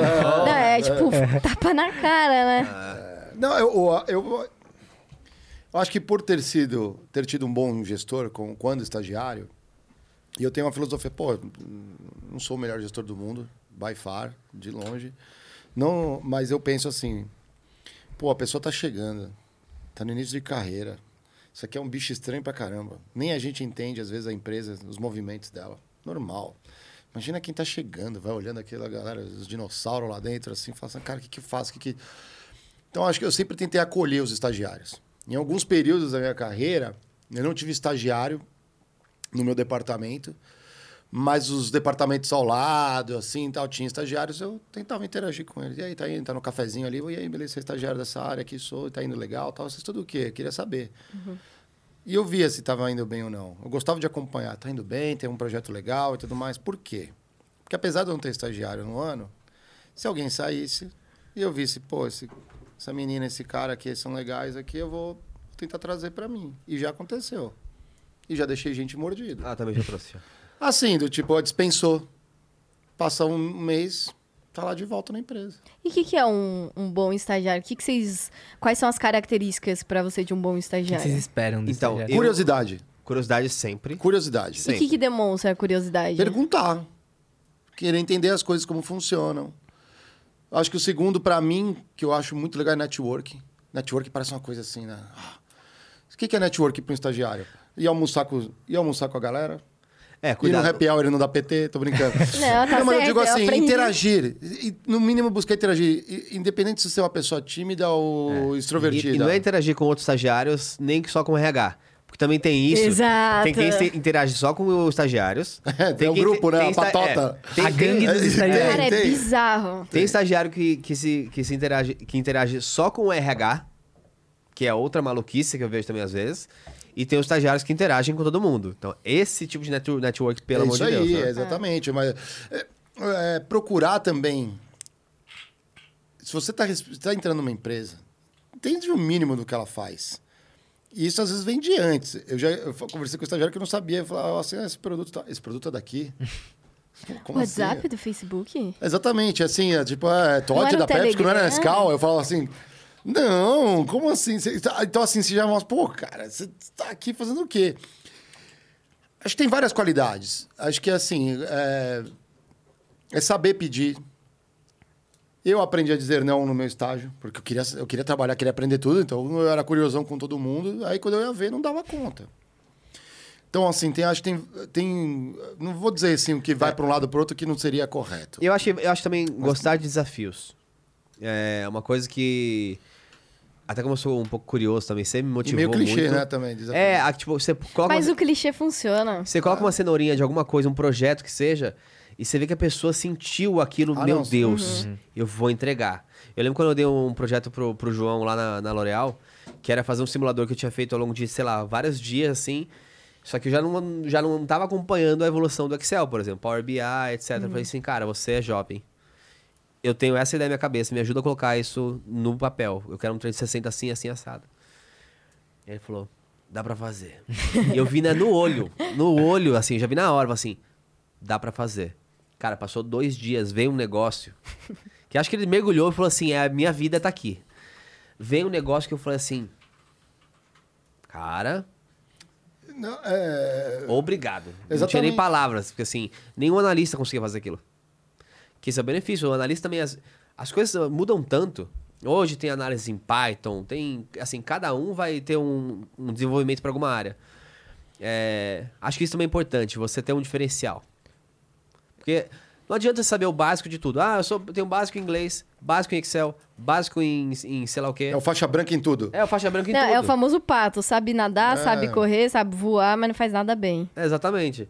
É, então a pessoa tem alguma característica que ela gosta, e pode ser o que ela gostar. Ah, eu gosto muito de comunicação. Exato. Então eu vou fazer aqui a newsletter do Jornalzinho da área. jornalzinho da área, dos estagiários. Pode ser. Pô, Sou bom legal. com números, vou fazer o dashboard da empresa ali, uma Sim. tabelinha, os- mostrar os resultados. Acho que não é complicado dizer se é uma característica e tudo mais, mas eu acho que o fato de sucesso é poder entregar e mostrar para a organização ao longo do estágio que você fez a diferença. É Chamou deixar o atenção. legado. Então, e às vezes fazer a Legado. diferença, é sério, exa- Salve Molina. não, nem, nem Legado. posso dizer que deixou, às vezes, um legado. Porque às vezes você não teve um projeto que foi tão interessante, não brilhou tanto quanto o outro, mas se você teve, desenvolveu, no mínimo, bom relacionamento na empresa, Mas você tem mais deixar chances. o legado. Você pode É. pegar o pior projeto, mas você olhar com brilho no olho e falar, eu vou fazer seu melhor projeto. É que eu já vi estagiários ser efetivados sem projeto. Não, mas beleza, é relacionamento na maioria das vezes. Mas, porra, você consegue pegar um projeto ruim, aí vem a analista falando, pô, Ah, não, puta, é. eu devia ter feito isso. Nossa, mas é tão fácil, até eu faria. Ou outro estagiário, nossa, isso daí eu também faria. Então, por que não fez? Vocês já viram analista detonando o estagiário? Não, calma. Não, isso eu nunca vi. É. Ainda bem. Ô, Mário, é, mas é um ponto que é importante já que você falou, é, que eu acho que a gente tem que dividir aqui, eu queria ouvir a opinião de vocês também. É, o eu, quando eu penso em estágio, ou quando eu penso em legado, que eu achei legal que você falou, é, para mim é diferente você ser efetivado versus merecer ser Ah, efetivado. não, aí concordo, boa. Porque, ai, é, estagiário que não teve nenhum legado, mas tinha uma boa comunicação, relacionamento. Eu juro, eu tenho ódio quando eu vejo um estagiário que só foi efetivado porque ele se relacionava bem. Não, aí é, eu, também. mas não- a gente não fala só de estagiário, analista, É merecido, né? coordenador, Carreira, gente, Não, mas, é gente, vamos lá, mas vamos lá. Não, não, não. Não interessa o que. Vamos... É, exatamente. Não, não interessa também o que a gente opine. Amigo, aqui a vida corporativa é uma selva. É a selva. Você pode ser um lixo como ser humano, como é, executivo, executivinho, executivinha, mas se você tá, quer sobreviver, quer ter seu salário e entrar, dá seus pulos, give your jumps, não é? Isso Give daí. your jumps. Mas, o- é, ma- mas é, não é o que eu contrataria de fato. Eu acho que tem que ter, tem que ter a- o diferencial. Quando vocês olham, hoje, ho- hoje vocês estão treinando, né, também alguns estagiários pré-contratação, para que eles busquem um posicionamento. É, qual que é a principal dor que vocês sentem deles hoje, assim, da- das pessoas, em, em geral? Saber contar a sua própria história. Nossa. E eu acho que dois. Saber a própria história e ter repertório, tipo, além do que a faculdade ensina. que é a total. combinação, hard e soft, assim. É porque assim, você pergunta pra pessoa. Gaio, me. Tá numa entrevista. Gaio, me fala um pouco sobre você. Puta, pior pergunta. Mas o mas que, que eu vou falar de mim? Pô, é sobre mim. Eu é... estudei. É, putz, eu não sei. Ué, eu... Ah, meu nome é Camila, tenho 22 anos, faço administração, já fiz parte de empresa júnior e... É, É isso. Aí fica aquele silêncio, tipo, porra, você acha que até o Tinder da pessoa tá, mais, tá melhor descrito do que aquilo? Você fala, caralho, não faz sentido. Aí a gente fala pra galera, meu, é, quando você vai, quando alguém pergunta sobre você, vai, quando você quer ver um filme, o que, que você faz? Quais são as possibilidades pra você escolher um filme? Ou alguém te indicar, né? Putz, alguém viu, putz, o filme da hora, assiste aí. Aí você nem olha nada, você só confia na pessoa. Que é o que acontece em muitas empresas, falando de estágio, analista, que é o QI, quem indica isso acontece. Tem a. Você vê também pela, pela capa e pela sinopse. Pô, chamou atenção. Chamou atenção. Deixa. Vai, vou dar uma chance pra esse filme. E a sinopse é isso, essa parte. Me conta sobre você. Você tem que deixar o negócio tão sexy a ponto da pessoa falar: caraca, mas e aí? Quando, aquele momento, o que, que aconteceu? E aí, que mais? E aí vai explorando, é assim que acontece a entrevista. O grande problema da galera, né? É deixar acontecer uma entrevista ping-pong. O que, que é entrevista ping-pong? Gister pergunta, Sim. responde. Não. Pergunta, Sim. responde. É. Não funciona. Já viu alguém sendo contratado assim, com pergunta ping-pong? E, e aí vem o outro Mas lado. eu já vi. Ai, Ah. podcast. Podcast ping-pong. Já Podcast teve uns convidados ping-pong. ping-pong, É, já assim. Aí eu... Espero que a gente não se Não, não encaixe. tá, não tá, não tá. Não, não. Não, vocês estão ótimos. Assim, senão, eu começo a conversar com o Diego, com o Gag, né? Tipo, entre nós Faz três perguntas, né? Não, é porque é um bate-papo isso aqui, ó. Sim. Estamos também bem aqui, ó. Sextou aqui. Aliás, ó. gostaram? Nossa, bom é muito demais. Eu ficava mó curioso pra experimentar o hidromel. E realmente tem gosto de mel. Pra quem nunca tomou hidromel, tem gosto de mel. É, muito... Eu, eu pensava que tinha gosto mais de Descreva álcool, sabor, sabe? Não, não, não. É um melzinho, melzinho. Ó, O cheiro tem... é, quando você abre o vidro de mel, é o mesmo cheiro. E ainda, tem na- nas festinhas de faculdade aquele pingo, pingomel? Nunca vi. Que é um A gente não é chup-chup, das é um chup-chup festas. metro. Nossa, aquilo é muito Né? bom. Na, é- minha Ah. de ensino médio era Ascov. Já tomaram Ascov? Já, já, já. Ascov da PT de Ascov azul? Não? Sim. Não, Ah, mas tá. Azul tem, é a cor. azul, É que o vômito não, sai não, não, azul. não, tem o roxo, tem, tem, tem vários. É, o verde e o azul. Sabe aquele chup-chup de, é, de doce de leite? Sei. Faz um negocinho? N- Nas festas de faculdade tinha um, assim, era quase um metro que vinha, mas eram vários pedacinhos assim com mel, mel e pinga, mel e pinga, mel e pinga. Então você, tipo, Gente. parecia um. que você tava pegando uma bala sete belas, assim. Parecia que era você um- tinha uma linguiça assim É, no pescoço. Você dava igual o Rambo. Exatamente. É Tenta pegar uma foto dessa, ô, Você Watson. achar o Watson, joga aí na É, tela aí pra. Pincomel deve, deve ser o o nome do negócio. Já tomou isso? Não. O melzinho já, mas uh, o Você já tomou melzinho? Não, não Ah, pensei que era melzinho de droga. farmácia. Não, não, não, não, é... não, é- porque é- melzinho ah, tem tá. a É, droga. tem eu o falei, porra, melzinho. você já usou aquele melzinho? Não, esse não. Porque lá é perigoso. Que é? Crumble? Como é que é? É- não é o uma melzinho? coisa- é. Não, o melzinho ele tem. Mostrou esses dias um, Tem, tipo, uma pesquisa, Viagra. tem Viagra, que é, a galera toma Entre os melzinho. jovens. Entre os jovens, a, a febre entre os jovens, o melzinho, que daí deixa todo mundo com tesão, de vai, pá. E aí, e aí foram Onde fazer vai? uma pesquisa. e falaram, é, foi na rua, né? Acho que foi a Globo que fez isso. Pô, a gente fez uma pesquisa pra entender. Não, não foi a Globo, não. O que, que é o melzinho? E aí foi pra um monte de gente. O melzinho tem Viagra. O Viagra acelera o coração, pulsa mais sangue. E a vodka que vocês tomam, o efeito contrário. Então, final da festa você pode morrer. E aí, vai continuar com o melzinho? Ah, claro! Mano, a galera é retardada. Ai, festa de faculdade é a melhor coisa do mundo aqui. É, mas não, não, tem, não vivo mais isso, acho que não tem Olha nem lá, era fígado. assim, ó. Ah, É, isso aí, esse ó. melzinho de farmácia. É, vocês colocavam a pinga, não vinha com E era assim, Rambo, você ia pras festas, de, tinha micareta, não tem mais micareta hoje em dia, que era de arte- meio achazão, assim, aí tipo, uma, dois, três, quatro, era uma... Eu devia E você não, colocar a foto do Geiger Unesp, aqui. Cara, o Inter era uma coisa fantástica. Esses melzinhos era, É. tipo, todo mundo tinha o seu, basicamente. Eu Essa nunca fui em festa de cara. faculdade. Ah, Nunca eu- fui. Eu, Eu, eu fui achava muito zoneado. Não... Então, mas jogos universitários são, são bacanas. Ah, isso eu já fui. É Quebrei meu celular lá. Perdeu o celular. Não, eu Mas você quebrei. competia também? É, eu tava jogando. Aí, só que eu tava jogando bêbada. Aí meu celular na mão tocou e pá, caiu. Isso que você não conta na entrevista de estágio. Olha, eu estava jogando É, e eu tinha ido numa jamais. festa na noite anterior, tava de ressaca, meu time precisava ganhar, eu tava bêbada, o meu técnico... Eu fui a líder, trabalhei em equipe. Mas aí vem o questionamento, por que, que você não conta? Ah, a galera tem um estereótipo de você ser perfeito, de você não ser... Você, é um... Você contrataria alguém que conta? Se contasse só isso, não. Do nada. Não, nada. usando um, justificativa. repertório, Cara, storytelling. Em um contexto, com certeza. Com contexto. Porque assim, eu sou um admirador da, da grade do fundão. Uhum. É, O Ricardo é bem do início da galera. Ah, É. depois eu fui pro meio. que também tem seu valor, mas acho que assim, acho que sempre a galera da frente sempre foi super valorizada. Uhum. Que são, porque são dedicados, tudo, merecem É. respeito. É, mas era que meio a galera do fundão era meio que, tipo, pô, os esquisitos que não vão nunca fazer nada. Só que são. A diversidade é boa por isso, né? É, e cada vez mais você tem as pessoas da frente ali que vão ser acadêmicos, que vão ser estudiosos, mas quem vai ser. As, quem vão ser as pessoas mais dinâmicas, que movem o negócio, que não, não recebem uma coisa e falam assim, mas por que eu estou fazendo isso? Em geral, a pessoa da frente não se questiona. É a galera inconformada Porque ela recebe a matéria, atrás. ela vai E ler a matéria. Ela não vai perguntar, mas por que esse livro e não outro? Vou pesquisar outra coisa, não gostei muito bem disso.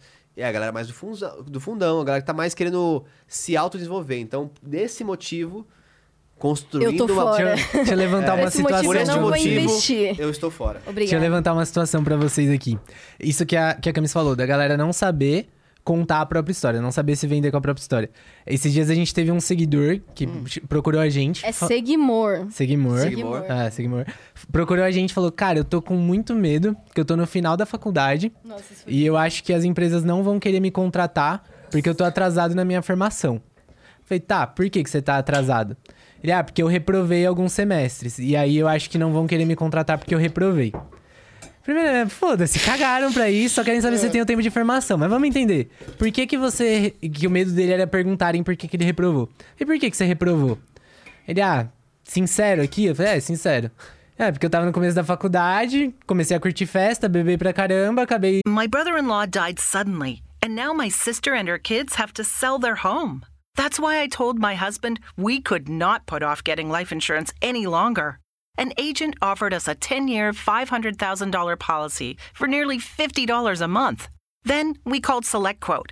SelectQuote found us identical coverage for only $19 a month, a savings of $369 a year.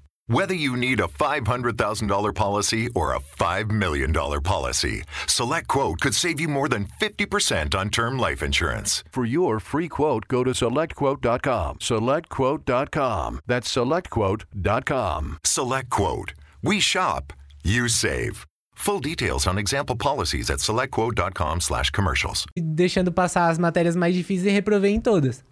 Falei, tá. Como que você contaria isso numa entrevista de um jeito que te venda? Porque você contar essa porra dessa história não vai te vender. Eu falei, ah, não sei, não, não tem como contar, por isso que não vão querer me contratar. Tá, vamos refletir sobre a sua história. O negócio que as empresas estão procurando é experiência. Experiência não é experiência profissional, porque, porra, você é estagiário, você vai entrar lá pra aprender e esse é o objetivo. É a experiência de vida, o que você aprendeu na sua vida. Então vamos supor, você pode contar essa história de que você começou na faculdade, começou a beber pra caramba, se ferrou e pegou um monte de matéria em recuperação. Ou você pode contar a história. Olha, quando eu comecei na faculdade, eu fiquei meio que deslumbrado com o ambiente, comecei a me perder em farra, em bebida e tal, ir pros rolês e, meu, acabei reprovando nas matérias. Só que passou um tempo e eu vi que caguei e eu tinha que correr atrás. Então eu fui atrás de recuperar, comecei a estudar pra caramba, peguei 12 matérias em um semestre, tô recuperando, agora só falta duas pra eu passar. E isso me trouxe um puta aprendizado de vida, que agora eu mudei a minha visão sobre as coisas e tal. Vocês contratariam um estagiário que trouxesse essa experiência de vida nesse contexto? Totalmente, porque assim, pra mim não importa quanto tempo ele ficou na faculdade, importa como ele saiu da faculdade. Então, pra, eu não aceito como desculpa hoje, no mundo de hoje, uma pessoa que fez uma faculdade legal, não tô falando qualquer faculdade, depende da condição, porque o pessoal às vezes tem que trabalhar e fazer faculdade. Sim. Mas chegar assim, por exemplo, sem um mínimo de inglês, no mundo de hoje. Na nossa época talvez fosse diferente. Mas, pô, você tem hoje vídeo no YouTube. E bom, vídeo e bom, vídeo bons bom. professores, assim, que você chega, você aprende alguma coisinha. Tem áudio é, em plataforma, em streaming que você consegue ouvir. Netflix, vai Vai ver um aprender, filme, tudo- A, a Anitta fala três línguas. A Quatro Anitta já. já, fa- exato. E não tô falando. Não, a e- e, não é estou desmerecendo a. Anitta. Estou falando assim, porque a Anitta tem. Começou do shows. zero. Não, não, é que tem shows. É, o horário. Pensa no dia que ela já tem É. de trabalho. É. E ela fala: não, vou aprender agora espanhol. E vou aí aprender vem o francês, estagiário reclamar vou- de tempo. Exatamente. Todo mundo tem as mesmas 24 horas. O que importa Mas, é mas vocês você falaram um usa. negócio que tem, tem uma coisa que eu usei pra ganhar meu estágio na Unilever. Que eu, foi justamente falando sobre festa. Porque eu, quando eu tava na faculdade, eh, não tinha grana. Eu, só- eu tinha grana pra pagar minha república ali. Basicamente, tinha uns xerox de livro, porque se comprar livro era muito caro. Então, se já não tinha na minha república o livro, eu tinha que xerocar.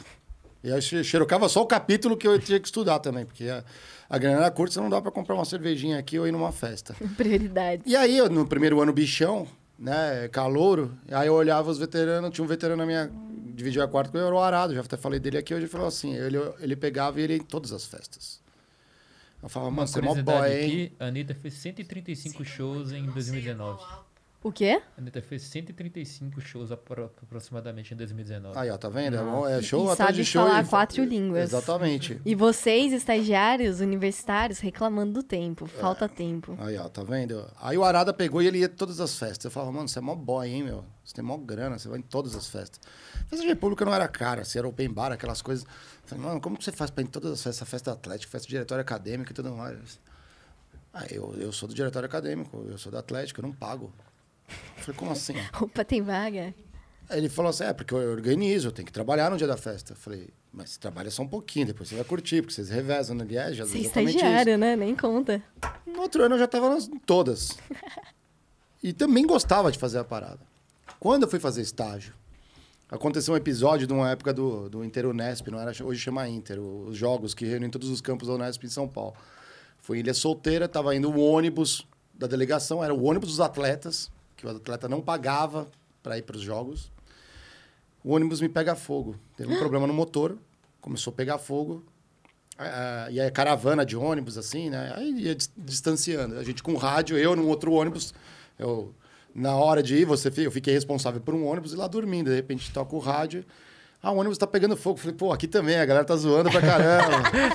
aqui tá tudo pegando fogo, tá todo mundo Vamos muito louco. É, vamos, exatamente. Aí, beleza. Aí, Traz mais água não, tá pegando fogo fogo. pegar A Gia, a. Gia tá morando nos Estados Unidos hoje. Aí, um beijo pra.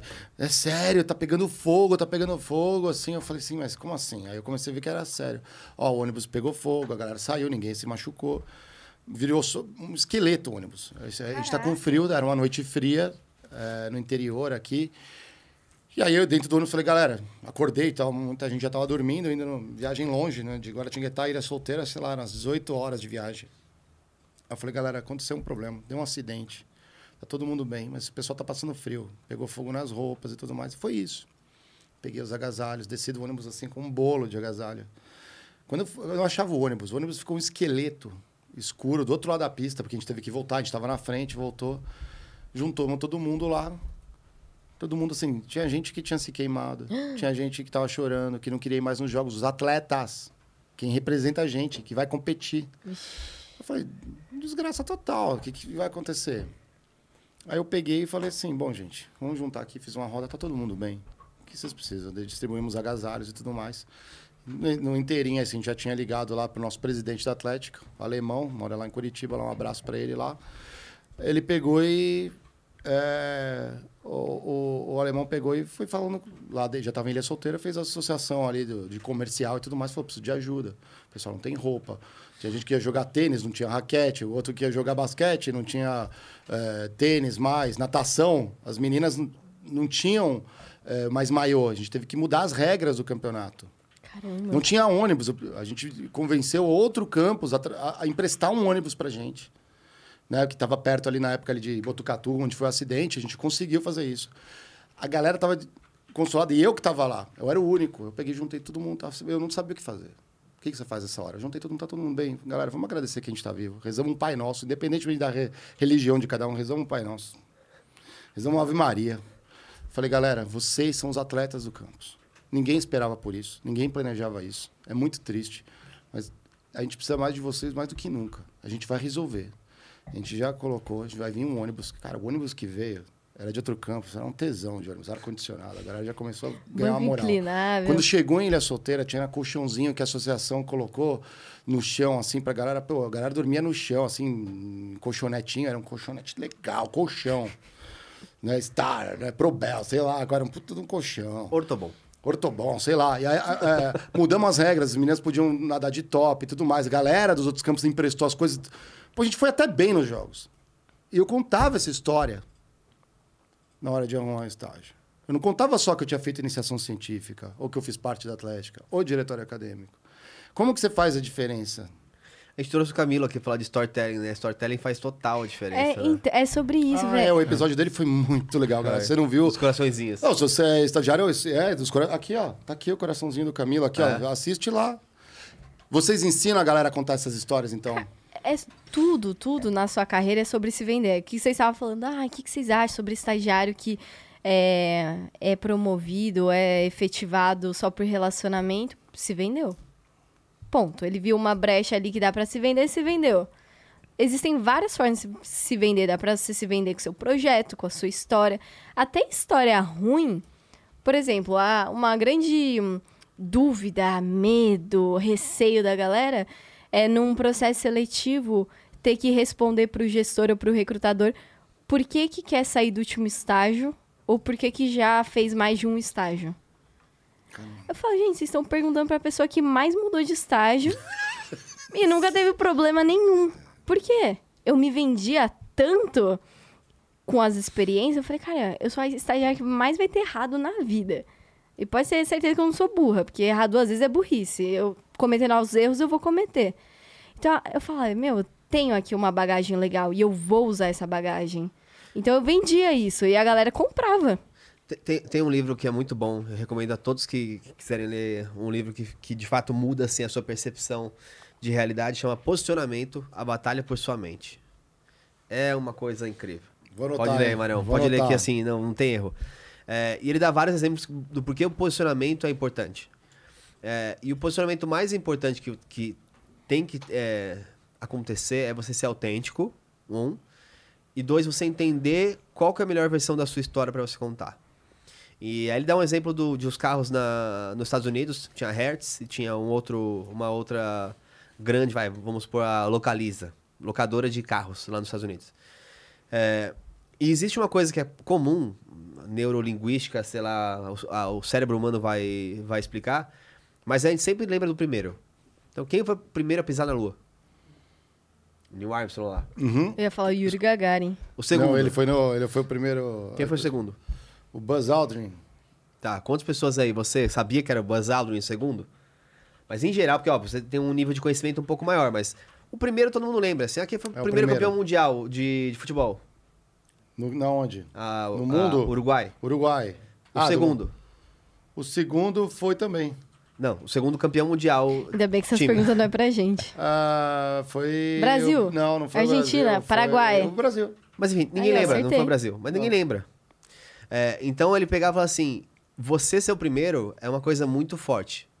Que assim, não tem como se preocupar. Se você é o primeiro, o primeiro estagiário, você já tá mandando bem, não se preocupe com isso, você já está já Itália. numa. Hã? Foi a Itália. Itália, né? Itália. Hum. Você já E está, já está terceiro no. também. Terceiro também? É, já não lembro. Já tá num lugar muito Você falou importante. tudo agora, ninguém sabe mesmo.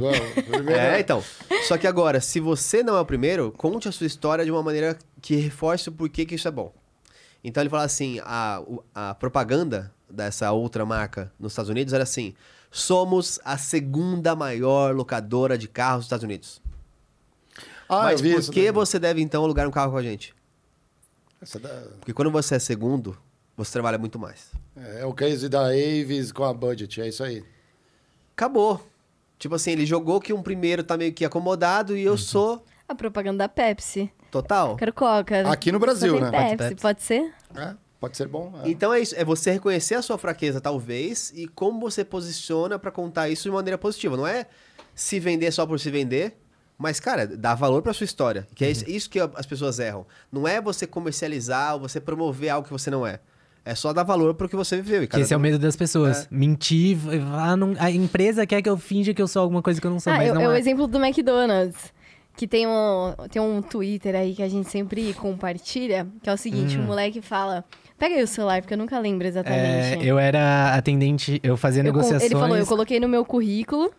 Que eu fazia negociações com o consumidor final de uma das maiores multinacionais. Adoro eufemismos. Ah, é, é. Aí tal, ele conta toda uma história bonita. Eu era atendente do McDonald's. É isso. É. Eu sou um distribuidor logístico numa multinacional de, refina, de exploração e refinamento de petróleo. De oil and gas. Fala assim, nossa, o que que é? O cara é frentista. Aí, ó, lindo, contrata. Você fala, porra, a bagagem desse cara é É, é o como você conta o que você faz. E Tudo qual é é o sobre desafio isso. ali? É, é a mesma coisa, pô. Já aconteceu isso. Eu gosto de exemplificar filme, série, porque é, é muito do nosso cotidiano. Já teve algum filme que você viu que era muito bom, e aí você foi contar pra alguém, e sei lá, você não contou da mesma forma que você viu o filme, e a pessoa falou, ah, ah, acho que não, não curto muito. Ou o contrário, alguém te contou meia boca, assim, falou, ah. aí você assistiu e falou, meu, Aham. por que, que ele me contou desse jeito? O filme era muito mais que isso. É. Só que a história no final é a mesma. Só que a forma como você contou a sinopse foi ruim. E aí deixou uma oportunidade passar porque você contou errado. Vai. E, e eu acho que isso leva a um ponto que, cara, essa é uma das coisas que a gente mais pega no, no estagiário sênior. Porque, assim, a gente teve certas condições, a gente teve certos privilégios na nossa carreira que, cara, era o caminho padrão a gente entrar numa grande empresa, sabe? Mas a gente vê muitas pessoas indo de tendência de mercado com paralelo com isso, que a gente falou que as empresas estão tirando filtro de faculdade, estão tirando filtro de inglês, uma série de filtros. E a gente vê o quê? Muitas pessoas que não acreditam que elas podem entrar numa grande empresa. Por quê? Ah, não faço não tem Excel, não tem inglês, não tem uma puta faculdade, não tem não sei o quê. E ela acha que ela não consegue entrar lá. E quando a gente consegue trazer isso pra galera de que, cara, dá pra você se vender com a experiência que você tem. Às vezes a pessoa que, puta, precisou vender brigadeiro na, na escola ou Pra vender brigadeiro na faculdade pra pagar a faculdade e fazer uma faculdade que não é a mais top, às vezes essa pessoa consegue demonstrar coisas que são muito valorizadas pelas empresas. E aí elas conseguem as oportunidades, sabe? E é justamente isso, a forma como você conta. E aí pega naquilo que você falou. A pessoa acha que ela tem que chegar na entrevista e só contar o quê? Coisa profissional, de iniciação científica, de não sei o quê. Mas quem vendeu brigadeiro pra pagar a faculdade, às vezes tem uma história que consegue comprovar muito mais garra, força de vontade, curiosidade, um monte de coisa do que pessoas que não. Que às vezes foi muito mais fácil, sabe? Eu, eu acho triste quando a pessoa só estudou, não fez nada. E, e- e eu sabia, eu lembro de umas perguntas para entrar na PG, né? Que a gente trabalhou lá. Tinha uma das perguntas que era aquela parte, eh, etapas. Eu não, era, eu não entrei como estagiário, né? Eu entrei já como gerente na empresa. Mas era. Ela, ela gostava de contratar o supra-sumo. Só os melhores. Então tinha as perguntas virtuais. A pergunta era: você tá no top 5% da sua, Isso. da sua Não, classe? era assim, é, você Mentira. onde você está? Você foi quando você quando você era estudante, você estava entre os, sei lá, 10% melhores, 20% melhores. era 5%, a PG era 5% melhores. 5% melhores. Aí era depois 25% melhores, 50% melhores, 75% melhores. Assim, as Caralho, isso é bom, hein? não, então assim, aí eu, aí eu olhei aquela pergunta e eu falei assim, eu já sabia, porque eu tinha interagido com a galera da PG, eu sabia que eles queriam uma galera. Aí eu olhei assim, minhas notas. Não, pelas minhas notas, Já era. eu não era os 5% melhores da minha classe, com certeza. Mas eles não perguntaram isso. Eles falaram da minha turma. Eu estava entre os 5% melhores, eu tenho certeza que sim na Não faculdade. perguntou a nota. Por quê? Porque Qual é o critério? Pergunta subjetiva, resposta não, exatamente. E por subjetiva. quê? Porque eu estava estudando, me formei, né? Eu fui, como eu comentei, fiz parte da Atlética, diretório acadêmico, fiz iniciação científica, tava nas baladas, curtia com os amigos, Tava viajava. botando fogo em ônibus. Tava lá salvando a galera no ônibus. Tava fazendo, organizando torneio de truco, é, torneio de bilhar, dominó high-tech, sei lá. Dominó Fazia- então, é, high-tech. dominó high-tech, dominó high-tech. Então, assim, eu tava, eu tava, eu tava, eu, eu fiz muito mais do que só estudar. Dominó high-tech? Dominó, que que é isso? é um dominó que quando, quando você, se você pula, você bebe. Você- é, é um dominó alcoólico, digamos assim. Dominó Então, assim, se, se, Você aproveitou, você viveu, você entrou em movimento. Então, só que eu tive amigos e colegas é, que, quando estavam ali, porque assim, às vezes a gente acabava trombando os colegas de sala nos processos seletivos, nas entrevistas. É, já aconteceu comigo. E eu falava, pô, esse cara é o melhor da turma. Em nota, talvez. Mas, é, Mas acabava que eles não passavam em algumas vezes. É. E aí eles ficavam putos. Como assim? Eu tô estudando pra caramba, eu sou uh, puta CDF aqui, mando bem pra caramba. Mas a empresa não tá olhando só isso. Sabe, Lindy, é sobre isso. É sobre é isso. só falar isso. É sobre isso. É, e, e- é, e é exatamente isso, que é a questão de diferença de inteligência é, Prática, prática e inteligência intelectual. intelectual. Cara, inteligência intelectual é isso. Você vai, você estuda, você É o sabe o QI. negócio, mas e pra pôr na prática aquela coisa? Ou então, ah, você tem que apresentar um trabalho, chegou no último momento, deu pau no seu arquivo. O que, que você faz? A pessoa que era o aluno mais dedicado provavelmente escreveu todas as falas e sabia o que ia falar olhando o PowerPoint e tal. Mas quem é desenrolado pra conseguir improvisar na hora, pra lidar sob pressão, pra negociar quando precisa, pra Fazer a leitura, né? Também na entrevista, você tem que fazer a leitura. Você tá falando, o cara já tá olhando o celular, vendo as horas, assim, né? A Demonstrou gestora. desinteresse. Não, exatamente. Ou você faz uma Então, pergunta o pra ambiente. Aí você vai. Aí você pega e vai murchando assim e para. Cruza o braço, vai... Tira do conforto, vai e já muda o Nossa, ângulo. eu lembro de uma, de uma parte da minha entrevista, que ó, até, até hoje eu lembro assim Hum. vê perfeitamente. como marcou, é. Marcou. Já tá Ah, até ah, grisalho, não, né? Imagina, é. faz tanto tempo. é. A, a entrevista era assim, ela era super uma entrevista, o modelo dela, né? Super receptiva pra extrair o máximo possível de você e não te deixar de maneira desconfortável. Então era assim, não, é, não lembrou isso? Daqui a pouco você, você volta. É, não tem problema nenhum. Vamos continuar a conversa aqui. Era RH? Era, não, era um. Era- Era, era um gestor né, de finanças, mas, de novo, eu acho que a base dos financeiros ou de qualquer pessoa na P&G, como é formado para ser, tre- pra ser é, é treinado para contratar também, é um pouco mais elevado. Então, é assim, como se fosse um RH, eu diria. É, porque essas- esse tipo de pergunta é bem É. RH. E aí, indo, indo, e deixando, e deixando. Num ponto que eu fiquei tão confortável que uma hora falou assim: ah, me dá, me dá, me fala 10 coisas que você faria com uma Dez. caneta. 10 coisas. Tipo, que é, Nossa, ah, você- bem lobo de Wall Street É, aqui. você é curioso? Eu falei, ah, você é criativo? Eu falei, sim, sou criativo, sempre fui. Então, me dá 10 coisas pra fazer com a caneta. Eu falei, ah, escrever e tal, e, e foi indo, indo, indo. Aí chamou umas 7, rápido assim, 1, 2, 3, 4, 5, 6, 7. Eu falei, bom, o resto, é, não vou lembrar agora, mas daqui a pouco eu falo pra você. Ele, não, não, eu vou esperar. Nossa, foi um twist no meio da, da, da conversa, porque assim, eu tava... O não, cu tava assim, ó. é, Eu tava eu tô mandando bem, eu tô voando na Tô voando, tô voando. Um, dois, três, quatro, sete. Falei, não, daqui a pouco eu lembro uma- umas três aí, eu falo com você. Aí ele, não, não, eu vou esperar. Nossa, aí fica branco, você não lembra mais nada, seu tempo assim, ó. Caneta, que caneta. Enfia no- Caneta, caneta. Enfia no- enfia É, caneta Dá pra dá brincar pra, com a dá pra jogar nos outros. caneta. Dá pra chamar, ô, ô, psiu, acabou a Mas, cara, criatividade. esse no negócio, cabelo, esse é. negócio de perguntar. Ah, o Galera, o que, que, que que você vocês faria? fariam com a caneta aqui, ó? É, Dá aí. vamos põe, na, Dessa põe no chat história aí. que já né? todo mundo já rabo, sabe o que curioso. o que que- coloca aí, o que, que vocês fariam com a caneta? Onde enfiaria a caneta? Não, uma delas é tirar o negocinho, A carga. Tira essa parte de baixo, enrola papelzinho e Zarabatana. Ah, boa. nos Ah, mas essa é- torniquete. É torniquete? Torniquete? Torniquete, É, ah, no braço, sim, você É. pode prender o cabelo e Você colocar pode usar como... arma, pode usar como isso, pode usar como caneta realmente. Batuque. Mas esse negócio da, Aí, da caneta, ele é o teste justamente da inteligência prática. Que normalmente, até o livro Outlier, ele mostra esse, esse teste. Aí ele fala que o teste foi feito com alguns gênios e com algumas pessoas do fundão da sala. E aí falou: o que você faria com ti- 10 funções que você daria para um tijolo?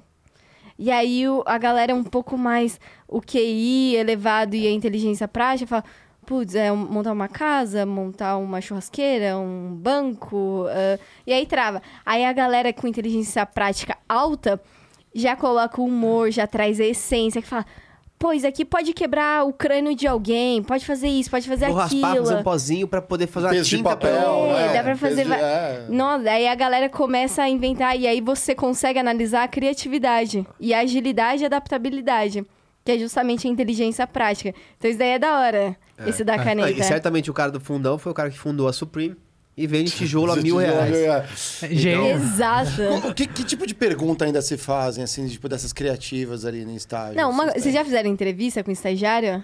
Ah, eu vou fazer agora, né? 20. Vai fazer agora? Mas e você? Entrevistar estagiário? É. Nossa, diversas vezes. Ah, é, Qual foi a. pra- Você já pra fez trás. alguma pergunta pra ferrar o universitário, pra ficar em pressão ali, pra você analisar? Ou tirar da zona de conforto, assim. Já teve alguma? Qual que é o seu perfil de. Não, na De verdade, eu. Eu gosto na de boa, fazer, eu gosto de fazer case. Eu gosto bastante É, de eu gosto de case. case, assim. eu você é pergunto- daquele que fala. Quantas máscaras Foram faciais vendidas. foram vendidas no É. Brasil? É, nessa você linha, faz Não, eu- isso? Eu, costumo perguntar. Cara, eu odeio esse tipo Mercado. de eu pergunta. consigo perguntar coisas mais lúdicas. Tipo o quê? Quanto vale um dinossauro? Quanto vale um dinossauro? Ou quantos. Ou em coisas de mercado, assim, porque não interessa a resposta. Por exemplo, quantos pneus de carro. Eu odeio esse tipo de isso. pergunta. Mas é ótima, porque assim. Eu ia você, falar, não, eu não obrigada, quero saber vaga, o número, eu valeu, quero saber como junto. que você desenvolve o raciocínio. Porque às vezes a função que eu preciso, eu preciso de alguém que tenha raciocínio Sim, lógico. uhum. Só Ser- isso. ser mais E não interessa a analítico. tua formação. Você tem raciocínio lógico? É, não interessa nem, o número. Não, é- não, eu, eu explico por quê. E até vai um beijo aqui pra uma Mas você já fez ex-estagiária isso? minha, hoje ela é diretora, hein? A minha, a minha- Ah, uma, uma estagiária na- minha na que hoje é diretora. Ah, Eu não fiz essa pergunta quando ela era estagiária. Mas quando ela era estagiária trabalhando, ela me apresentou uma sequência de projeto que eu olhei e falei assim. Eu dei esse feedback mais ou menos assim, eu gosto de analogia. Falei, eu gostei do projeto, mas tem um problema no seu, no seu cronograma. E eu vou fazer uma analogia. Basicamente, você está me dizendo que quando você vai colocar o tênis, você faz assim, ó. Você pega, põe o tênis, aí depois você põe a meia, depois você tenta passar o cadarço e sai andando. Então eu preciso que você organize essa sequência em algo que faça sentido. O que vem antes e depois. De uma forma na boa. Isso numa entrevista. Não, já estava trabalhando. direto. Eu aí eu lembrei, pô, eu- pedi, eu poderia desenvolver esse processo na entrevista, mas nunca fiz, nunca precisou. Mas assim, as pessoas, quando chegam para trabalhar, você não pode esperar que o estagiário saiba tudo, montar um, organo- um cronograma de projeto com a perfeição. Mas é. Por isso que eu acho que às vezes é sacanagem pegar. Eu não vou eliminar. Às vezes eu vou ver muitas qualidades, mas, pô, se puder responder de uma forma legal, é melhor, né? Eu não vou fazer pegadinha. Armadilhas. Não, eu quero saber a essência. É, pra mim não é nem armadilha. E, e o mesmo fato de fazer essas perguntas mais é, clichêzonas, do tipo, ah, tamanho de mercado e tal, é, pra mim é muito mais pra entender a reação da pessoa sobre. é, ah, ela não conhece o mercado, então ela se sente sob pressão e já não reage. Eu não tô preocupado em ter- que ela me dê um número correto. E muito mais, tipo assim, nossa, ela não sabe nada sobre o mercado de. Quantos, é, quantos mil reais ou milhões de reais se fatura no Brasil com um, um relógio ponto? Ninguém sabe. É. Assim, nossa, eu esperar que o estagiário fale assim, não, o número é um, 3 milhões 545. Ontem eu li uma pesquisa sobre isso. É, Né? mas é muito mais pra ver se a pessoa, como que ela lida com o tempo. Que eu falo assim, ó, você tem 5 minutos, daqui a pouco eu volto. Eu saio da sala, É. pega o celular, Fica faz o que você quiser. É, só não vai, tipo assim, ah, eu li aqui uma matéria que é 15 mil. Não, mas... Por quê? Demonstra, né? É. Você tem muito preconceito ainda no mercado de trabalho, assim, com estagiário e tal? Cara. Vamos, vamos entrar no, no lado B? Lógico. Vamos criticar. Vamos ser polêmicos? Ó, vamos vamos ser ser polêmicos aqui. Cara, tem, mas ah, é... você quer exemplificar? É, eu quero exemplificar. Manda ver. Sem nome. É, sem nomes. Quiser ver Depois eu conto os nomes. Mas assim, é, é aquilo que, que a gente falou no começo, ah, antes de começar o podcast. Cara, as empresas estão caminhando para um processo de, meu, vamos eliminar vieses. Vamos tirar as coisas que a gente não precisa olhar, que impedem a gente, às vezes, de contratar gente boa que passa porque não faz a faculdade mais top, por exemplo. Só que isso não é pra todo lado, assim. Então, por exemplo, já teve uma situação da gente fazendo reunião de parceria pro estagiário sênior. A gente conversou com uma grande empresa dessas de vagas, de fazer contratos de estágio, por exemplo. E aí eles deixaram claramente que eles têm vagas pra faculdades A's e faculdades B's. Não, eles falaram.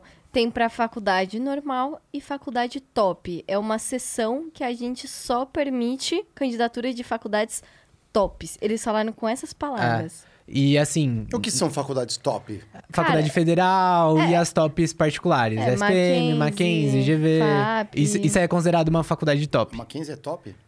Cara, até a nossa Ah. era top, a gente não, não Ah, imaginava. a FEI é a também. FEI é, é, putz, qualquer, qualquer lugar que você se candidata, a chance de você Ah. passar na triagem é Não, sim, E- porque é uma 100%. faculdade particular, investe. Mas tem- Mackenzie é. Ah, Caramba. Mackenzie. Porra, o- você fez Mackenzie? Não, é, que, o... é que antigamente era. A gente Mackenzie achava era, tipo, meio, era meio. Não, Mackenzie é perdão, boa. Ninove, Não. se, vocês melhoraram também, mas era meio Ninove, assim, sabe? Meio um Não. negócio. Meu, hoje Nossa, é- Mackenzie, o processo seletivo. é- É processo seletivo que fala? Quando você se É. candidata? Isso. Nossa, o- foi mais, bem mais difícil. O da FEI eu fiquei, acho que em quinto lugar do. Não, Nossa, eu tava acho que bêbado todas as fazendo a prova da faculdades, FEI. no fundo, dão um bom preparo. É porque o, o- aquele aluno. preparo talvez muitas vezes não, importa tanto. Tem, tem faculdade de amigo é nosso. podre, ó, é faculdade podre? Vou É. falar, tem faculdade de amigo nosso que tá empresa grande. Não vou falar, porque senão depois a galera vai ver nosso podcast e vai conseguir relacionar muito É. bem. Aí não vai dar É. bom.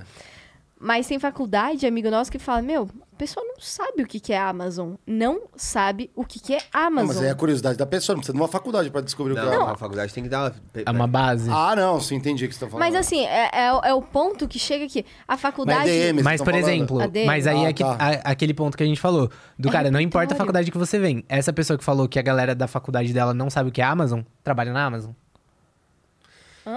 Peraí que eu viajei. Não, eu buguei também aqui. Tira a bebida. Não, que a gente tá falando isso da, Sim, sim, da sim. faculdade.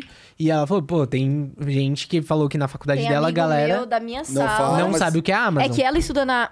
É que eu falei pra não. Não, não, não, não, não, não, sabe, não, eu não é entendi, coisa eu, eu- eu entendi, mas é que assim, por exemplo, eu fiz engenharia. Uhum. Cara, de ADM, eu não sabia. Eu não sabia calcular imposto. Eu trabalho com compras, eu não sabia calcular imposto. Não, é- Eu não sabia, eu não Eu- sabia eu sei, o- o, mercado de trabalho e tudo mais. Pô, você tem que ser o mínimo curioso. Não, mas Sim, a, a, tem que ser curioso. A diferença é que nem. A gente tá falando fazer de um balanço? qualidade de faculdade, que nem. Ah, Ah, mas é, eu fiz ADM, eu não sei fazer balanço. Pra todo mundo que eu conto, Ah. a- o que eu tive na, na Facamp, por exemplo, assim, não é possível. Eu tive aula de debates, eu tive marketing oito Ah, isso- semestres. isso foi muito bom, Finanças, é. oito semestres. Eu tive RH, quatro semestres. Eu tive aula de direito, três semestres. ADM, isso. É linha DM? Academy, no- o Direito direito, não aparecia uma três aula. semestres. Não aparecia uma aula. E... Direito, né? Ah, direito eu também É, tive, mas na é um na lixo, faculdade, tipo, os últimos semestres, a gente meio que parou de, de ir, assim, Ó, de pra vocês terem uma ver aula. A ideia. gente só fazia a prova. Eu e o Estudava pra prova Ricardo- pelo slide da aula, não achei aula. Porque não tava agregando. É, era online, né? Veja É. bem. Mas a gente matava a aula e não era pra ir no bar, a gente quase não foi no bar. Era pra ir em palestra em São Paulo, que era longe, era pra ir em evento. Lá que a gente conheceu o, o fundador de da. empresa, assim? É, a gente conheceu o fundador da 99, quando a gente criou o Estagiário Serena, ele deu uma mentoria pra gente. A gente conheceu ele dois anos antes de fazer Estagiário Serena. Por quê? A gente foi no evento dele, a gente matou a aula. E aí, se eu fosse pra faculdade, eu teria perdido esse momento. Foi, o melhor professor foi pale- o palestrante. Exato. Chegou, começou a, a, gente, a gente começou a sentir começou a chegar muito nesse ponto, assim. Tipo, a gente foi estudando muito mercado por fora e vai vendo que, porra, a faculdade não tava acompanhando, sabe? Então, por exemplo, a gente tava começando a estudar startup, modelo ágil, UX. UX, um- uma caralhada de coisa que, tipo assim, no último semestre da faculdade, pra falar que o conteúdo tava totalmente atualizado, a gente teve uma aula de inovação, sabe? Um semestre de inovação. Mas que daí Mas- falava que tava errado as coisas da Netflix. Tem uma coisa que não é só de estágio, mas o pessoal ainda pergunta. Eu vi esses dias, chegou pra mim a informação de que a RH ainda tá perguntando, pedindo, perguntando o signo da pessoa, gente. Nossa. Quê? O signo. Não, não. Qual Já- é o signo? já Tô falando sério. também. Chegou pra mim, eu falei assim, não, mano. Mas aí é só Vocês dois devem ser Capricórnio, né? Vocês gostam- Eu aniversário. É. sou Ares, porra. Ares, melhor signo. Capricórnio. Então, então, tá vendo? Assim, ah, não, porque, ó, é... Ah, não, é virginiano, é muito organizado. Cara, né? mas, Leonina, mas é eu muito acho vaidosa. que isso, né? ô Mário, eu acho que isso vem muito do... O mercado de trabalho, hoje em dia, você pode ser você mesmo. Cada vez mais, você pode ser você mesmo. Graças a Deus. E é justamente também o que vocês pregam aqui no Flow como um todo de... Pô, todo mundo tem liberdade de falar o que quiser, ser você mesmo. No mercado de trabalho tá começando a aceitar isso, cada vez mais. Até no Itaú, que a gente trabalhou, quando o Ricardo chegou lá, ele... Você entrou em 2018. Eu cheguei em 2020 lá. 2018, o primeiro mês dele, bonitinho, camisa, ia Ah, todo... eu tô feio agora. Como que é? Roupa de palhaço? Eu falo roupa de palhaço corporativo. Era sapatênis, camisa. Não, sapatênis não, Era cara. sapato, camisa fechado. Sapato, do punho. É, o Ricardo sapatênis ó, não. Ela tá inventando a roupa. Não, e a camisa fechadinha aqui e no punho. É, no punho. Exato. Eu também. também usava Não no podia punho. nem fazer assim, ó, dobrar. Ah, tatuagem, eu só tive coragem de fazer quando eu fui pra Uber agora. Caraca. É, foi tipo. Tava, não, na- na- agora depois de, sei lá, com 30 e já mas 3 mas anos. qual que era seu medo? De Preconceito? ir numa reunião com um pre- presidente global e olhar assim, que porra é essa? Ouvi essa aqui. É, Tinha muito. Um estagiário, Hoje que não eu, tem mais um estagiário que eu contratei em- em, é, numa empresa, ele era todo fechado, os braços de tatuagem, assim, ó. Todo. O cara, meu, genial. Amigo pessoal até hoje. Genial, nunca vi alguém elogiar alguém Genial, assim. por- pô, genial, assim. genial. Fiz a entrevista, tava todo nervoso, assim. Eu nunca esqueço a entrevista. Todo nervoso, assim. Aí eu, eu não- tô preocupado se ele tá nervoso. Eu sei que é nervoso, parece uma pressão. A gente tentou acalmar tal, ele foi falando. Aí eu, eu tava, eu era painel, né? Eu falei com o outro cara, vamos contratar, né? Foi muito bom, né? Falei, ele, era- ele merecia. Contratamos. E aí eu falei, dei um toque. Falei, cara, você vai entrar na empresa aqui que é o seguinte. Tem uma Veja galera bem. aqui que tem uma galera, uns dinossauros, assim, que o meteoro não extinguiu. então, assim, comigo tá safe, tá tudo, tá tudo dentro. Mas toma cuidado com, esse, com essa galera. Vem de luva, por favor. É, mas eu quase nem, não falei assim, mas toma cuidado como expressa e tal, porque assim, tem gente que vai, vai custar entender. E pode te, você pode se prejudicar. Eu não quero isso, eu quero que você tenha uma experiência boa, independente se você fique na empresa ou não. E aí, um dia ele tava passando, acho que tava calor pra caramba, ele arregaçou as mangas assim, a passou subaca toda, molhadinha. Suvaca toda aquelas pizzas, né? Na, na- na- na camisa. Aliás, aí um dia ele pegou e veio com os te- sapatos trocados. Essa história eu de- deixo para outro dia. E era sapatênis ainda. Não, era sapato mesmo, porque eu não Mário permitia. um Não, a única, a única regra que eu deixava no departamento é assim, não aceito sapatênis. Sapatênis não. Mas aí ele chegou, passou, aí veio um gestor bem antigo. Não é gestor antigo, é o vice-presidente. Vice-presidente. Viu ele passando assim com as tatuagens, olhou pra mim e falou assim: Meu, onde é que você arrumou um estagiário? Você foi buscar na cadeia? Assim mesmo. Gente, quem é? Aí eu peguei e falei assim. quem acha que tatuada de ainda é de cadeia é velho. né? Não, ele era- é, é quantos anos? O ele quê? tinha. O cara? É. Ah, Não, todos, assim. todos os anos. Era Ele, assim. Aí eu peguei e falei assim: pô, esse cara é muito bom, ele é talentoso. Você vai ver só. Acho que em um mês que ele estava estagiando, ele tinha que aprender uns sistemas. Ele não só aprendeu, Como ensinou. como ele descobriu alguns features, assim, algumas coisinhas que tinham no sistema. Ele entendeu como que era o processo. Ele começou a ensinar os outros a melhorar aquele processo. Ele melhorou o departamento. E aprendeu tudo na cadeia. Tudo na cadeia. Exatamente. Exatamente. Aí, quando foi na reunião que eu fui apresentar alguns números e tudo mais, a galera ficou assim, caramba e tudo mais. Eu falei, é o estagiário. É o estagiário aqui. E se você quiser saber qual é o estagiário, que- é o de tatuagem. Aposta.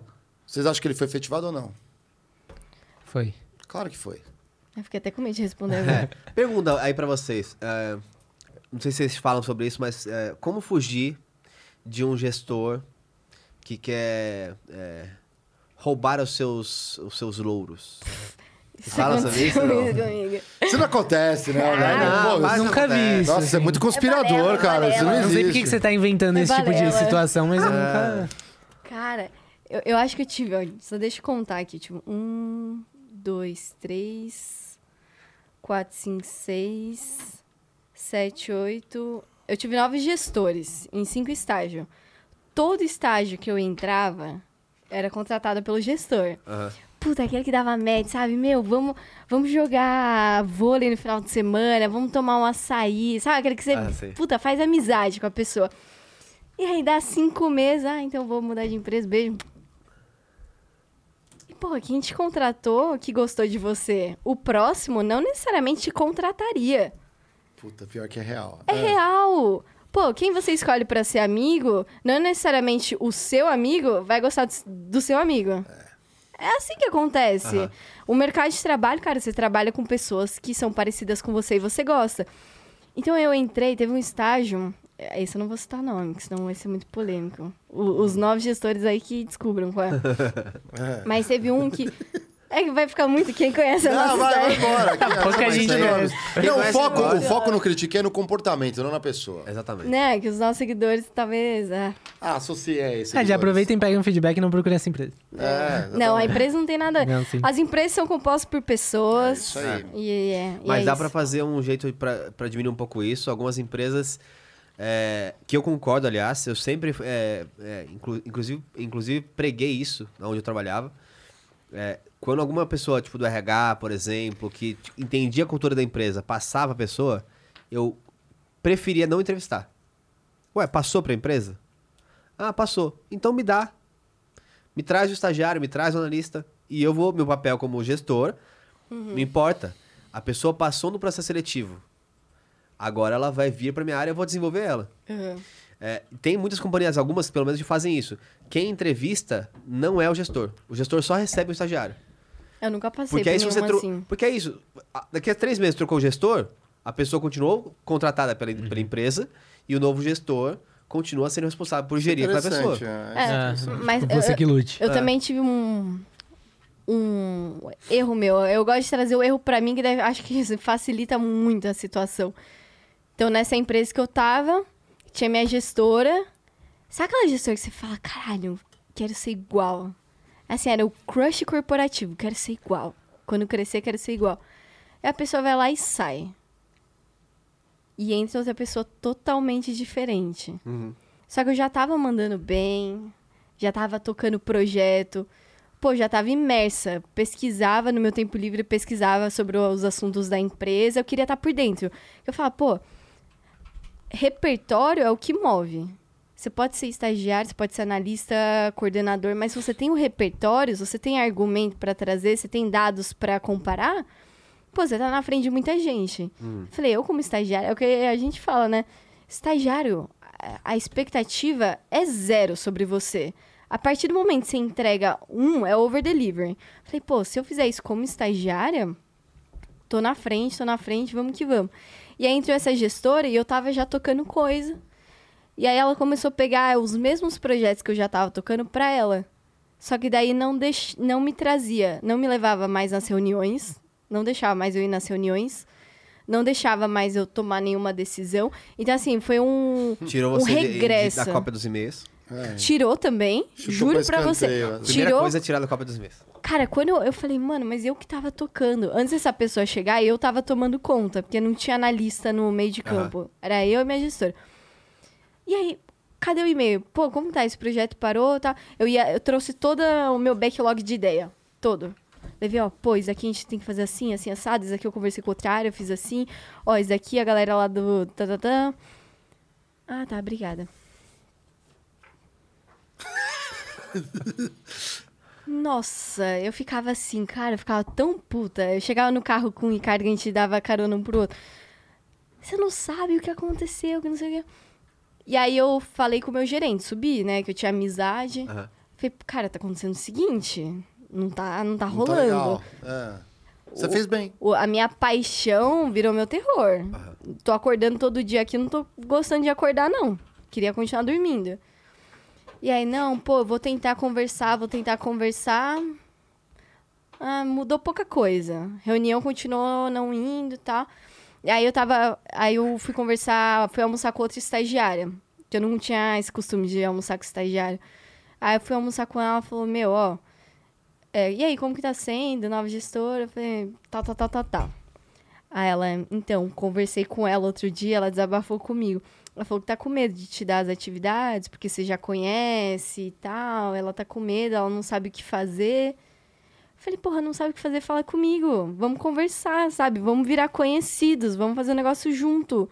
Eu, meu, cara, eu dei uma aula, assim, pra ela de tudo que eu sabia, pra ela entrar, apresentei todas as pessoas, e aí acabou. Eu falei, meu, que saco, e já era uma fase que não iam me efetivar, iam me efetivar só no ano seguinte, e aí eu saí.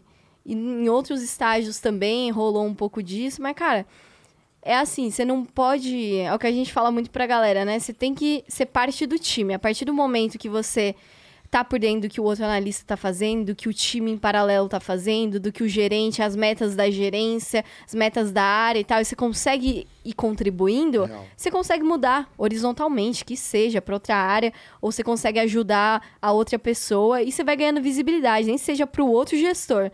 Então eu aprendi que, cara, tá dando problema, vai achar outra solução. Se não já tentou, tem que tentar, óbvio. É. Mas já tentou e não deu, a pessoa não vai mudar. Não foi com a sua cara desde o começo, dificilmente, eu acho quase impossível trocar de percepção.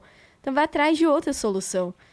Então, cara, o ponto é não não leva pro lado pessoal. Eu levei nesse começo eu levei pro lado pessoal, falei, velho, não gosto de mim. Meu trabalho é muito foda, tenho certeza disso, a pessoa sabe, só que não tá dando valor. Então eu falei, pô, ela não gosta de mim, ela tá com medo de alguma coisa. Seja da exposição, mas vou procurar em outra área, talvez. Não à toa que isso é clichê desde a nossa época, mas já, já se falava que as pessoas não trocam de empresa, elas trocam de gestor. Sim. Porque assim, ah, a É, eu, não, empresa. eu não sou o melhor exemplo pra é, isso. mas tipo, a empresa, a empresa, a empresa. Na verdade, sim, é o gestor. Assim, porque assim, a vida é muito curta. Eu não vou ficar dois anos com um gestor babaca, me dando ordem, ou é, me diminuindo, não conhecendo minha história. É meio que esse é o, é o problema, ainda mais hoje em dia, que tem mais espaços, porque as pessoas achavam que. Tem mais oportunidade, É. né?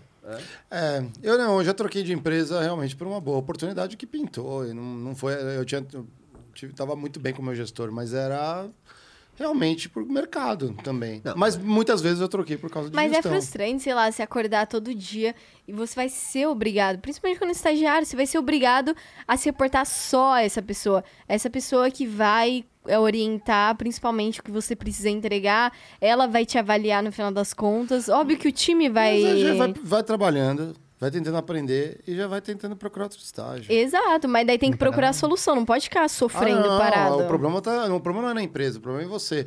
E o que me dói mais, sabe o que é? Assim, às vezes a, a galera pega, consegue o estágio. Porque é difícil essa luta até chegar e conseguir o estágio. Aí entra no estágio e fica mocorongo. Fica assim. Ah. Aí Eu você fala, cara, eu dou, sempre dou feedback para estagiário, não interessa nem se é meu ou ali, é do, do time, assim, sei lá, de outra divisão, mas dentro da área. Meu, não tô vendo você aparecer, não sei o que você faz, não sei que projeto Uhum. você toca. Eu como gestor, né? Eu falava assim, e aí, você acha que você vai ser efetivado? Não sei. A pessoa acha que é Será? consequência. Virou estagiário É. vai ser efetivado. Eu pensava Ah, que eu acho que não assim. vai abrir vaga. Amigo, abre... É que tem uma coisa que é... Isso é o... Ah, deixa, eu, deixa eu voltar uma, uma parte Ah. importante, que acho que vai, vale do posicionamento, né? É, coisa que eu já vi na minha carreira, por exemplo. Você tem que estar muito ligeiro sempre. Aí estágio é uma das, das vertentes, mas serve também para analista, para coordenador, etc. Conheça o grande jogo. Tem a malícia. É, e, não, e, e saiba o que está acontecendo, por exemplo, nas movimentações. É, eu lembro de um estagiário que ele não, não estaria naturalmente, pela competição que existia no momento, é, dentro daquela listagem dos que seriam efetivados. Talvez esse estagiário sim ou não, mas ele percebeu isso com antecedência. E ele se posicionou desde o meio do estágio, desde junho até dezembro, que ele queria ser efetivado em Manaus. Mas ele era de São Paulo? É. E tinha uma fábrica em Manaus. E todos os estagiários estavam aqui, não tinha estagiário lá. Ele viu que tava acontecendo alguma coisa por lá. Que te- ele viu que poderia ter uma vaga lá e que ninguém queria ir pra Manaus. Quem quer ir pra Manaus e são podendo tipo, escolher o estágio? Ó, você vai ser efetivado, você pode escolher aqui ou Manaus. É, o padrão é aqui. O padrão é estou aqui. Mas ele, desde o começo, ele se posicionou como quer ir pra Manaus. Então, quando chegou na, na listagem de quem, vai ser, quem vão ser os estagiários aprovados, Não tinha como negar. ele foi. pro- E a- apareceu uma vaga em Manaus, ele se tornou o primeiro naturalmente. Nem foram questionar pro. pro- Porque pro ele primeiro- já manifestou o interesse. É, É, eu porque daí fiz ele muito- viu, previu o movimento de vai ter uma vaga lá, porque ele viu que um analista provavelmente seria transferido para São Paulo. Cara, é, você olhar o, o macro. O todo, assim, o macro, esse é muito difícil. É. Eu fiz muito isso pra minha efetivação, porque assim, eu fui efetivado num momento que provavelmente eu não seria, porque eu tava no, no terceiro ano da faculdade, então eu ia começar o terceiro ano, faltaria um ano e meio pra eu me formar. O Ricardo foi um dos primeiros da nossa sala, se não foi o primeiro a virar analista. É, eu tinha. Eu fiquei seis meses lá na área comercial, fiz Legal. o projeto, recebi o, o convite pra estagiar na área de produtos. Eu cheguei lá, toquei o projeto, a gente reduziu o tempo de abertura de conta em 70%. E aí eu fiquei, cara, eu quero ser efetivado, eu quero ser efetivado, eu quero ser efetivado. Só que eu não esperava, ah, um dia vão chegar e aparecer com um presentinho de efetivação. Falei, porra, já tô há um ano, Sim, quase um ano aqui, eu quero ser efetivado logo. O que eu comecei a fazer? Comecei a falar pro meu gestor, ó, como que tá? Você sente que eu tô preparado? O que, que eu preciso melhorar? O que, que eu preciso desenvolver pra chegar na efetivação? Qual é o caminho? E eu continuei nessa. Só que, por exemplo, quando eu saí do comercial, o meu antigo, o meu gerente da área comercial me indicou para um amigo dele que tava montando uma startup. E aí eu fui lá fazer entrevista com o cara, me ofereceu uma vaga pra eu ser analista lá e desenvolver o processo de abertura de conta, que era o que eu tinha feito o projeto. E aí ele falou, ó, você vai começar aqui seis meses como estagiário, depois eu te efetivo e você toca, você pode virar head de produtos um dia. Falei, tá, vamos entender. Aí eu levei pro meu gestor, falei, o quê? Cara, se eu tô entregando bem aqui e eu mostrar pro meu gestor que eu tô tendo oportunidade e que eu quero ser efetivado, eu vou botar uma pressão no cara pra me efetivar. Poder de barganha. Poder de barganha. Pode barganha. E aí eu fui e falei, ó, é o seguinte, recebi uma proposta, queria. tô- fui fazer a entrevista, mas eu queria Adoro conversar com é. você pra entender, eu tô analisando e queria ouvir uma opinião sua, o que, que você e o acha? foi calculista. Foi calculista. Cada, cada movimento que ele fazia tava planejado. Mas você tinha a proposta mesmo. Tinha proposta mesmo, negociei salário de estágio com, com eles, que eles iam me pegar seis meses de estagiário e depois efetivar, porque eles queriam que eu ficasse na operação pra depois assumir Claro. a parte de produtos. E era na Paulista, então... Não, era, pra, era na Vila Olímpia, Ah, né? Era longe pra caralho. Você até negociou pra ficar em Ah, casa. Tipo, eles iam me pagar mais de salário. Uma startup me pagando mais salário de estágio do que o Itaú. E iam me dar vaga na garagem. Aí eu fiquei, caramba, meu. Então, não dá Tô isso. com poder na É, mão. benefício do estagiário, vaga na garagem. Caramba, Cara, consegui vaga na dia eu ganhei garagem. vaga na garagem, fiquei feliz, até comemorei. Para, é, vai, E lá aí- para a bicicleta. E aí eu, eu conversando, chamei meus gestores e aí eu fiquei nesse dilema. Cara, saio do Itaú, aqui eu posso ser efetivado mas, talvez em um ano, eu vou pra lá correr o risco e fiquei nessa e dividi com os meus gestores. Foi difícil, hein, essa decidi decisão. ficar. E aí eu deixei muito aberto. Olha, eu quero ser efetivado. Eu abri mão de ir pra startup porque eu gosto do que eu tô fazendo aqui. Eu gostaria muito de ser efetivado na área. Legal. Mas eu vou procurar outras vagas na empresa. E comecei a conversar com outros gestores e dividindo. E, ó, minha gestora, conseguiu uma entrevista. Você me ajuda a treinar? Você faz uma simulação de entrevista aqui comigo? Tipo, não, porque eu, eu era muito aberto, sabe? Eu- Legal, eu fui não, você dividindo. tinha- você tinha e eu fui já, planejando, né? fui planejando. E eu deixei muito claro que eu queria ser efetivado. Pra dar essa pressão. E aí uma pessoa saiu da área, foi pra uma outra empresa, abriu uma oportunidade, era uma sênior. E aí começaram a passar atividades. Dança, da- dança, do- das, Dança das cadeiras ali. Não aham. é Acting S primeiro. né? É, Aham. e aí eu comecei a pegar atividades dela. Bem e aí surgiu- relacionada. É, surgiu a minha efetivação.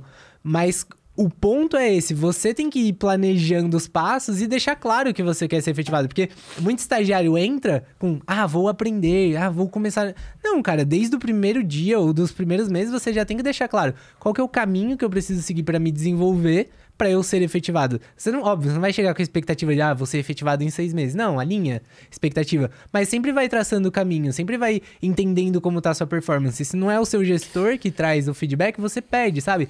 Isso é muito importante, porque você constrói o caminho que você quer seguir. É, é brilhante. O que eu ia falar é. pô, Baita exemplo isso daí da sua história aí, que é sensacional. E esse daí que eu vou falar não é só quando é estagiário, não. É de estagiário a aposentando, a diretor. Tem uma coisa que, a- que é. Acho que é uma das melhores coisas que a gente pode passar como critique aqui, sendo bem sincero para quem tá no trabalho. Não, não ouvi ainda, então não vou jogar. Então você vai julgar depois. Mas é o seguinte, a gente, às vezes as pessoas olham as organizações como fotografias, algo estático. Então esta é a minha organização. Eu tenho o chefe, tenho um, um coordenador, dois coordenadores, e embaixo de cada coordenador, a coordenadora desse lado aqui tem três pessoas sênior, dois júnior, o outro tem uns plenos, júnior, sênior e tudo. E é isso. Então, para eu crescer, se eu sou estagiário, né? Ah, eu tenho que esperar alguém ir pro, ser promovido, alguém sair da empresa, alguém infartar e morrer, alguém aposentar, e aí eu vou subindo aquele degrauzinho. E olha as coisas muito estáticas. Quando muitas empresas são totalmente o contrário, elas são dinâmicas. Então você pode criar posições na empresa. Como assim? Posso criar posição na empresa? Eu sou orelha seca, eu sou estagiário, eu não vou. Você pode criar posições na empresa. Como que é isso? Então você tem que olhar um grande problema que você tem na sua área, seu departamento. É o intraempreender. E empreender. Você fala assim, gente, ninguém está fazendo isso. Se eu começar a fazer isto, que é uma responsabilidade foda, uma responsabilidade legal, eu resolvo este problema na área, às vezes entre áreas, e não interessa onde você está, se você está na mesma área que você já estava ou na outra área, você cria. Gente, isso acontece nos diferentes níveis. Às vezes é top-down, assim, vem de cima para baixo. Alguém pega e fala assim: olha, precisamos resolver isso, precisamos de uma pessoa com esse perfil e cria a posição. Eu acho que é o mais comum. Mas dá para você criar a posição que você quer. É você manifestar isso, falar assim: "Ah, temos esse problema, eu dou conta do recado, deixa eu fazer isso. E você trazer aquele negócio que o Guy falou, a autenticidade, de Uhum. você mostrar o seu ponto forte, seu superpoder e ir construindo isso aos poucos. E aí vem os macetes, que é o seguinte: às vezes você pode criar essa posição. Você fala assim: alguém precisa fazer isso. E você pessoalmente fala assim: eu acho isso uma bosta. Eu não quero fazer isso. E aí você planta discórdia e você fala assim: gente, alguém poderia estar fazendo isso. Isso é uma função muito importante. E às vezes está distante do seu nível, você sabe disso. E aí você ajuda a mover a dança das cadeiras com influência. Alguém vai fazer aquela bosta de atividade que você não gosta, deixa as cadeiras e você vai se ocupando. Sim. É, é o famoso expatria esse chato. Como que é esse cara aqui? Nossa, ele é muito legal, ele é muito bom, ele é bom demais. A nossa região, o Brasil, é um país muito pequenininho. Manda ele pra Europa. Lá ele vai mandar bem. E você faz o famoso tráfico de drogas. Você influencia a empresa a mandar aquele pessoa... Porque é muito difícil, às vezes, você derrubar. Puxar o tapete. Quem não sabe como é puxar o tapete, a gente tem um extra aqui. Um extra, puxar o tapete. explicando, puxando como é que puxa o tapete. Puxar o tapete dá dor. Que você deu alguns exemplos, tipo, não pôr mais um e-mail, E não chamar pra reunião. Ai, Cara, isso dói. Esqueci de chamar pra reunião, imagina, mas a gente nem falou nada importante, Ah, tá? pensei que você estava ocupada com É, outro gestor. É. Nossa, credo. Galera, deixa eu mandar um recado aqui, ó. Vocês estão curtindo o papo? Não perde tempo, fortalece aqui o, o nosso sistema Critique junto com o estagiário Marião, sênior. vamos chegar Segue em- eles ali, chegar- ó. É, e, e a gente tá tá chegando em 21 mil seguidores. 21 mil agora. seguidores Olha, aqui. quando a gente chegou aqui, vocês tinham batido 18. É, então agora Aí, tá ó, tá vendo? 29,94 estamos. Então faltam Nossa. seis de vocês pra nos seguir. Tamo rampando. Cadê a galera do estagiário sênior? Cadê É estagiário isso. sênior? Se, Vamos, se, time! se inscrevendo. Estagiário Sênior não tem muito tempo pra perder? Vai nos cortes, tem um monte de corte bom lá também. É, tem o canal de cortes também. veio decupadinho. E vamos dar uma olhada também no emblema do dia. Nós temos um emblema, Temos os nossos emblema do convidados viram um Ah, esse eu emblema tava do curioso. dia. Ah. Qual, que, qual que é o- a palavra-chave do Estagiário. Estagiário, que difícil adivinhar hoje, hein? Emblema estagiário. E E eu quero perguntar pra vocês. Ah. A gente, o, o tema aqui, né, é estágio tradicional versus estágio foda. Hum. E Olha só. É. Unha pintada. Ó, eu pinto a unha uma vez essa por camisa ano. que, que linda. Ah, a camisetinha De do... Galvão, hein? Ah. É? De Galvão, parabéns, salve. Nossa, ficou muito bom ali. Os estagiários. Ah, galera, quer mandar pergunta? critiqueipodcast.com.br. Entra lá, compra seus Sparks, fortalece pra gente tomar hidromel e servir nossos convidados aqui com o mais alto atendimento. Mais alto atendimento padrão, Happy flow. hour de respeito. Recorde- Sextou. Ó, tá melhor do que os desenhos do, do Marion, hein? Tá, é que o Mario teve só 15 segundos. Aí Não, tem que dar pô, um... Mário, Você tá usando um Apple Watch ali, ó. E eu nunca tive, nem, e nem gosto. Então dá, dá pra ela, Gagger. o seu. Pronto, o Gagger está dando um presente de estágio. azul. Alguém me traz um esmalte, É. um lápis. Você nunca passa esmalte? Ah, uma vez ao ano. Ela tem preguiça. Cara, é porque assim, ó, eu tenho um problema O na... Ricardo entregando tudo. né, que eu tenho um problema na unha que ela não seca. Então, assim, e eu sou meio hiperativa. Quem dá pra ver que eu sempre balanço minha perna. E aí eu pinto de menina. cor, é. Quanto tempo demora pra secar sua unha, Bia? Dois minutos. Meu leva duas horas. Como assim? Duas horas. Eu não sei, é. Super umidificação da unha. Eu, É o eu acho que ela tem alguma coisa tóxica na mão. Por exemplo, ela usa meu computador, É. Fica as teclas branco. começam a ficar branca. E é preta a tecla. Tipo, começa a ficar manchada. É Derrete o computador. Ah, não sei Ela o tem um suor tóxico. comigo. Você, o seu sangue é igual ao do Alien, assim. Eu não sei. Um ácido, aí eu assim. pinto, porra, duas horas. Aí eu tenho que ficar mó tempão assim parado. Aí eu falo, nossa, eu esqueci um negócio aqui no meu bolso. Aí era. vem derretida. Aí eu falo, ah, se fuder, eu não quero mais pintar a unha. Mas, ó, pergunta, gente. Estágio tradicional versus estágio foda. Estágio foda. Onde você tem potencial de desenvolvimento, onde você tem potencial de crescimento. Um lugar onde você tem orgulho de falar que trabalha lá. E que tem um salário que, no, no fim das contas, te interessa. Que hoje a nossa geração não olha só pra coisa legal e tal. A maioria dos nossos alunos hoje olha salário. Inclusive, eu. Qual que tá a faixa salarial hoje de um estagiário? Um estágio bom, um estágio foda, a partir de 1.700. É, Brasil. 1.700. Tá de brincadeira. Na minha época, que faz um tempão... 1,600. Então, exatamente, era 1.200, 1.600. Com a Não. inflação corrigindo e tudo mais, a galera tá ganhando mal. Teve arroxo, ó, Ah, o estagiários. dinheiro não vale muito mais. Não, não, é exatamente. Vocês tiveram arroxo salarial. As empresas estão economizando na folha. Vocês são uns otários. É, cara, mas... É real. Não, É mas caro média Brasil é contratar. menos até. É. Não, eu sei. Média Brasil é 1.110. 1095, alguns, dependendo da pesquisa, 1000, vai, 1200. Não, é que vocês falaram, um 1010. estágio foda, tá pagando 1100. 1.700, vocês tiveram arroxo. Cara, mas a maioria tá ganhando aí, vai, acima de 2 mil, né? É, a, Dos a nossos média dos nossos Ah, pô, alunos. é- É dos ah. A média dos alunos. nossos alunos é 2040. Média Brasil é entre 1.100 e 1.200. Ah, e tem aluno nosso ganha 3 mil. Aí É duro são estágios assim, fora da curva. Se todas as empresas combinarem e falar seu estágio vai ser um salário mínimo, você não vai deixar de trabalhar? Mas aí é aí que entra o diferencial, Mário. É, mas aí, quem, quem, Ah. quem você vai pegar... Você vai querer combinar ou você vai qualquer querer uma lugar. vantagem Exato. Sei, competitiva? mas É então, qualquer um. exata- exatamente, exatamente. Mas eu acho curioso que a média esteja assim. Mas, se- ah, mas por isso que a gente fala, tem o estágio tradicional, que é o que paga Ah, qualquer coisa. tá. A pessoa fala, ah, meu... É o famoso que não, não tem ambição na vida e, e às vezes acha... a pessoa quer. Não, não, pode até querer, mas assim, quando a gente fala dos nossos seguidores, a gente vê muita gente que não acredita na, na, na própria vida. Então fala assim, pô, teve uma pessoa que marcou muita gente, de forma triste, que falou assim: o meu sonho é entrar, sei lá, não bebe, mas eu sei que esse sonho é impossível. Eu não gosto de sonhar alto, eu gosto de ter o pé no chão. Então eu aceito qualquer estágio que eu passar. Interessante. E a gente falou pra ele, cara, se você não acredita em você, Lindinho, quem que vai acreditar? É. Tipo assim, se- pô, se você tá vendo quais são os requisitos, qual que tá sendo a média da galera e você não vai atrás de se... de E ficar detalhe, equivalente... Ambev não tem requisito de faculdade, não tem requisito de inglês. Ambev que a gente com vontade, com um desejo de fazer o negócio acontecer, com ambição. Aí a pessoa fala isso, não tem a própria ambição pra carreira. Então a gente fala, pô, a gente mostra, sabe, esse negócio que não é porque você nasceu com em uma classe social, não é porque aqui não é casta indiana que você nasceu e vai morrer no mesmo lugar. aham. Pô, você nasceu num lugar, que pena. Tem até um pôster, né, no quarto do Ricardo, que é a escada da vida. São vários degraus. Pá, pá, pá, pá, pequeno, aí começa a aumentar, começa a aumentar. E tem gente que nasce aqui, ó, na, no chão, antes do degrau. Tem gente que já tá lá em cima. Só que, pô, a chegada é igual. Só que você vai ter que dar. Você vai ter que ter muito mais força pra aumentar de degrau. Só que a, a boa notícia é que você pode subir. Você tem um potencial. A mesma coisa que a pessoa que tá lá em cima pode estagnar, Caramba. não conseguir. E é triste aquilo de, isso. Porra, você não tem culpa de, de qual degrau você tá começando. Você não tem culpa se você começou do degrau mais baixo ou do degrau mais alto. Exato. Mas você tem responsabilidade de fazer alguma coisa. Então, por exemplo, você vai gastar muito mais energia, vai ser muito mais difícil você subir, vai. Mas você é a única pessoa responsável por isso, sabe?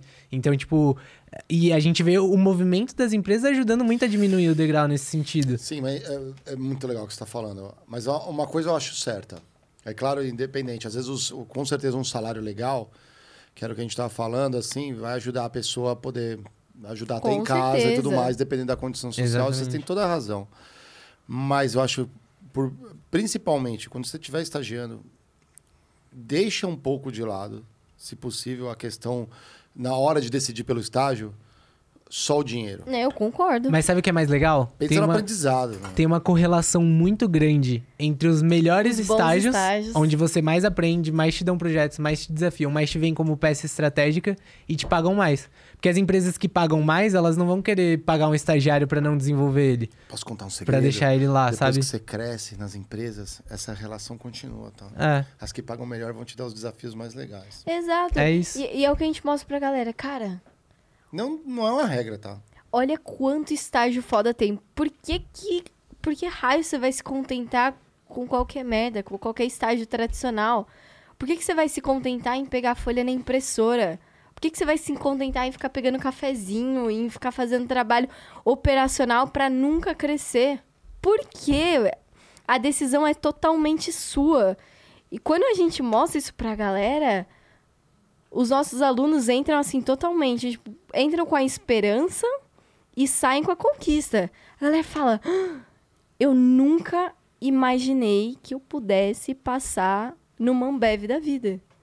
Né? A galera fala isso tanto que a gente Cara, o último encontro que a gente teve, a galera, que foi o nosso último, a Ah. galera começou a falar: Nossa, eu nunca tinha passado das etapas de currículo e agora eu tô chegando na dinâmica. Legal. Eu tô muito feliz, eu nunca tinha passado isso, nunca fiz isso, nunca consegui ver minha história desse jeito, nunca é, soube que eu poderia. Que não é que eu nasci de um jeito que eu não posso aprender coisa. Aí, tipo, mano, eu vou chorar aqui, porque é, você abre uma porta e fala, cara, a vida é muito mais do que só isso que você vê. E é sua escolha ir pra lá. Vai ser mais difícil? Pode ser, mas é possível, é. Então, quando a galera olha isso, fala, "Hum, eu preciso de um estágio foda, porque é isso que talvez te- vai te levar pro próximo passo. É, e a- acho que o maior exemplo dessa transformação que a gente viu foi num cara que ele começou a acompanhar a gente. Ele tinha, acho que 20, 29 anos. Ele trabalhava fazendo um trabalho totalmente operacional com reciclagem. Ele era operador de reciclagem. E aí ele conseguiu entrar na USP em estatística com, tipo, 28 anos. E aí ele falou, cara, eu achava que a conquista mais difícil da minha vida, o passo mais difícil da minha vida, ia ser conseguir entrar numa faculdade dessas. E pareceu fácil com relação a procurar estágio. Porque eu mando currículo, me inscrevo nas empresas, a galera olha a minha idade e me automaticamente me tira fora do processo. E aí a gente, será que é isso? A gente foi entender, foi ver o currículo dele, foi entender as histórias que ele estava contando. E aí quando a gente entendeu, não era por causa disso, é porque o currículo dele não estava atrativo, não estava mostrando as coisas certas. Ele chegava na entrevista, ele não contava essa experiência porque ele tinha vergonha. E aí alguém olhava o currículo dele e via um gap de 10 anos. E, pô, você ficou parado nesse tempo? E aí ele não conseguia passar. Quando ele mudou isso e começou a usar a experiência de vida dele a favor dele, cara, ele passou em cinco estágios. E aí ele escolheu Direto. em qual Onde empresa ele ele, vai ia trabalhar. entrar. Eu escolhi o estágio que eu fui É, é fazer. sobre isso, sabe? Tipo, quando a pessoa tá preparada pra essas coisas, ela consegue. Eu lembro que quando eu fui, eu passei, quando eu tava procurando estágio, eu fiz uma baseada com amigos de faculdade, até todo mundo organizou carona para visitar uma, era em outra cidade do interior, ia ter que morar em outra cidade interior. Todo mundo disputando, porque era assim, uma, empresa de equipamentos para mineração, assim, toda, pagava muito bem e tal. Muito, era que melhor pa- paga bem, né? É, era a que melhor pagava no Brasil estagiário. E aí todo mundo, meu, cresceu o olho. Exatamente. E aí eu passei. E aí os CDFs ficaram morrendo de inveja. E aí eu passei, fiquei tudo feliz. Cheguei na minha família, pô, já arrumei um estágio e tal. Só que eu não saí dos, dos processos. Aí eu tava, eu tava, já tinha, ti- já tinha ido lá na cidade tirar chapa do pulmão. Assim, sabe? Chapa, assim, pra- pra mandar lá, né? O, Ah, o ficha, ficha médica, médico. ficha médica. Eles me É um pediram. a única empresa que me pediu tirar chapa do, do pulmão. Eu falei assim: caramba, meu, isso daí né, deve, ter acontecido alguma coisa.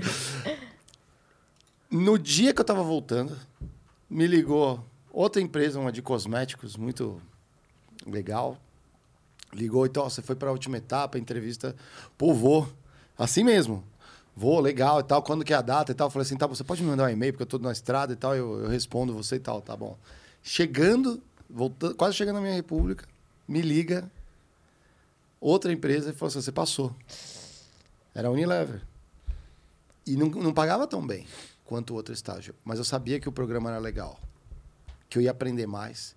Que tinha um, um, um processo legal.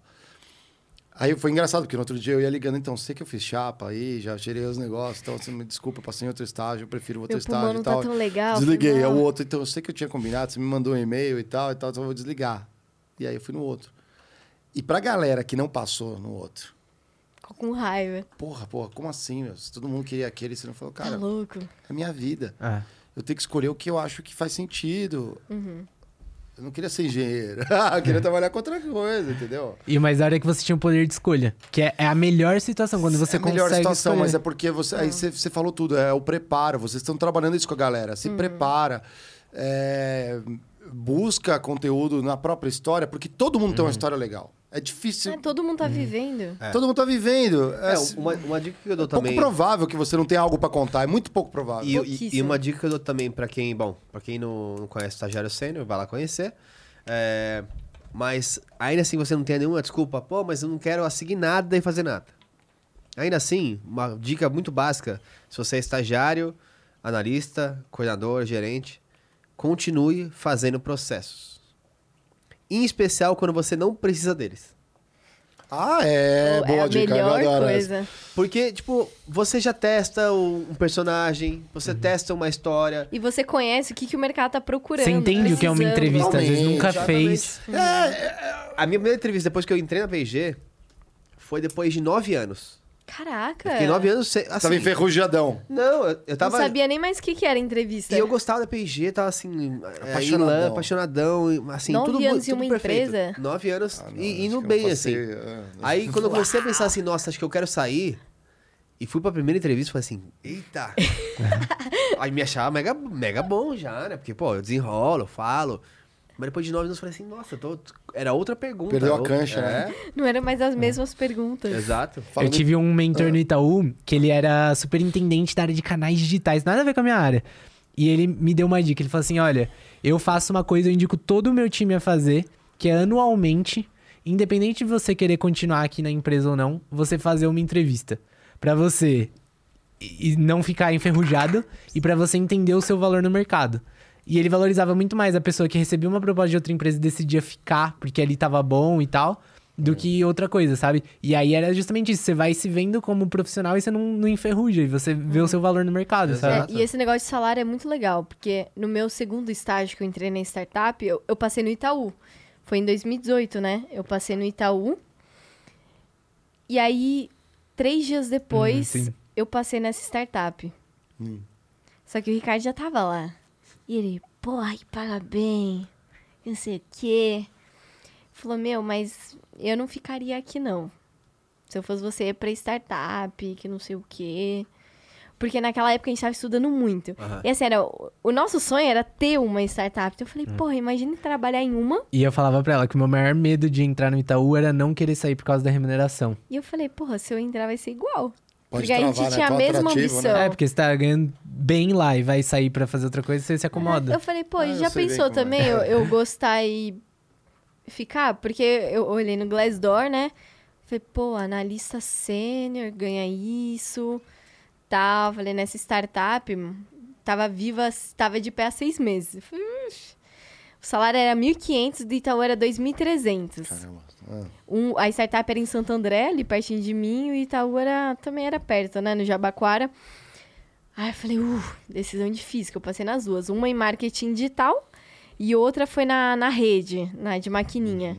Falei, porra, imagina que chato trabalhar com a rede, com maquininha. Falei... E o outro era A o odon- galera que trabalha lá deve adorar você falando É. isso. Taca fogo, taca fogo. E a outra era a revolução da odon- odontologia digital. Era, era o concorrente da Invisalign. É. Eu falei, porra, que negócio da hora. Tem muito potencial isso, que não sei o que, eu vou aprender muito. Falei, vou. Tchau, Itaú. Não- agora não vou olhar pra dinheiro. Porque se eu mandar muito bem aqui, cara, a empresa não tem funcionário direito. Eu vou crescer, já vou começar a mandar bem. Eu sempre pensava, toda oportunidade de estágio eu já olhava pra frente. Pô, vou virar gestor em, em três anos. Eu sempre achava muito possível. Todos né, os planos meio bizarros eu achava muito possível. Eu falei, beleza, eu entrei lá e aí eu aprendi muito. Só que aprendi com os meus erros. A minha história, basicamente, é só de erro. Erro, erro, erro. Mas foram os erros que me levaram para os grandes acertos. Sabe aquele tipo empreendedor que erra, erra, erra. Só que quando acerta, acerta em cheio. Sim. E aí, quando você acerta em cheio, não tem mais regresso. É só pra frente. Então eu falei, cara, poucos universitários têm essa Oportunidade. essa é. oportunidade de errar, errar, Deixa de errar, e chegar no momento e tá tranquilo que você vai se formar da faculdade analista. Porque eu passei por cinco estágios, mas foi muito bem calculado. Eu comecei no segundo semestre. Eu entrei com 17 anos na faculdade, então eu aproveitei cada segundo. E é o que a gente fala pra galera: entra no estágio logo.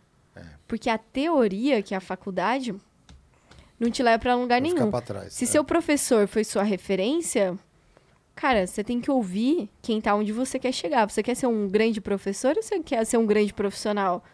Você tem que ouvir, você tem que estar perto, tem que ser o mais burro da mesa. só que você tem que estar perto de pessoas que estão onde você quer chegar. É, que querem compartilhar também a, a- Tinha um- conhecimento, né? É, isso, Você falou um isso negócio que eu achei parte. legal, né? Você teve um. É legal, tem uma humildade de, de reconhecer assim, puta, eu quero. E você falou, Zé, você é o mais burro da mesa, mas em várias entrevistas que eu fazia já como gestor para estagiário, eu falava, qual que é a tua aspiração e tudo mais? Assim, ah, eu quero, sei lá, em dois, três anos já ser diretor. É normal. Aí eu, eu ficava triste. Não pela ambição. É que essa pessoa não sabe qual é a vida do diretor. O diretor nem tem vida, às vezes. Mal vê a família.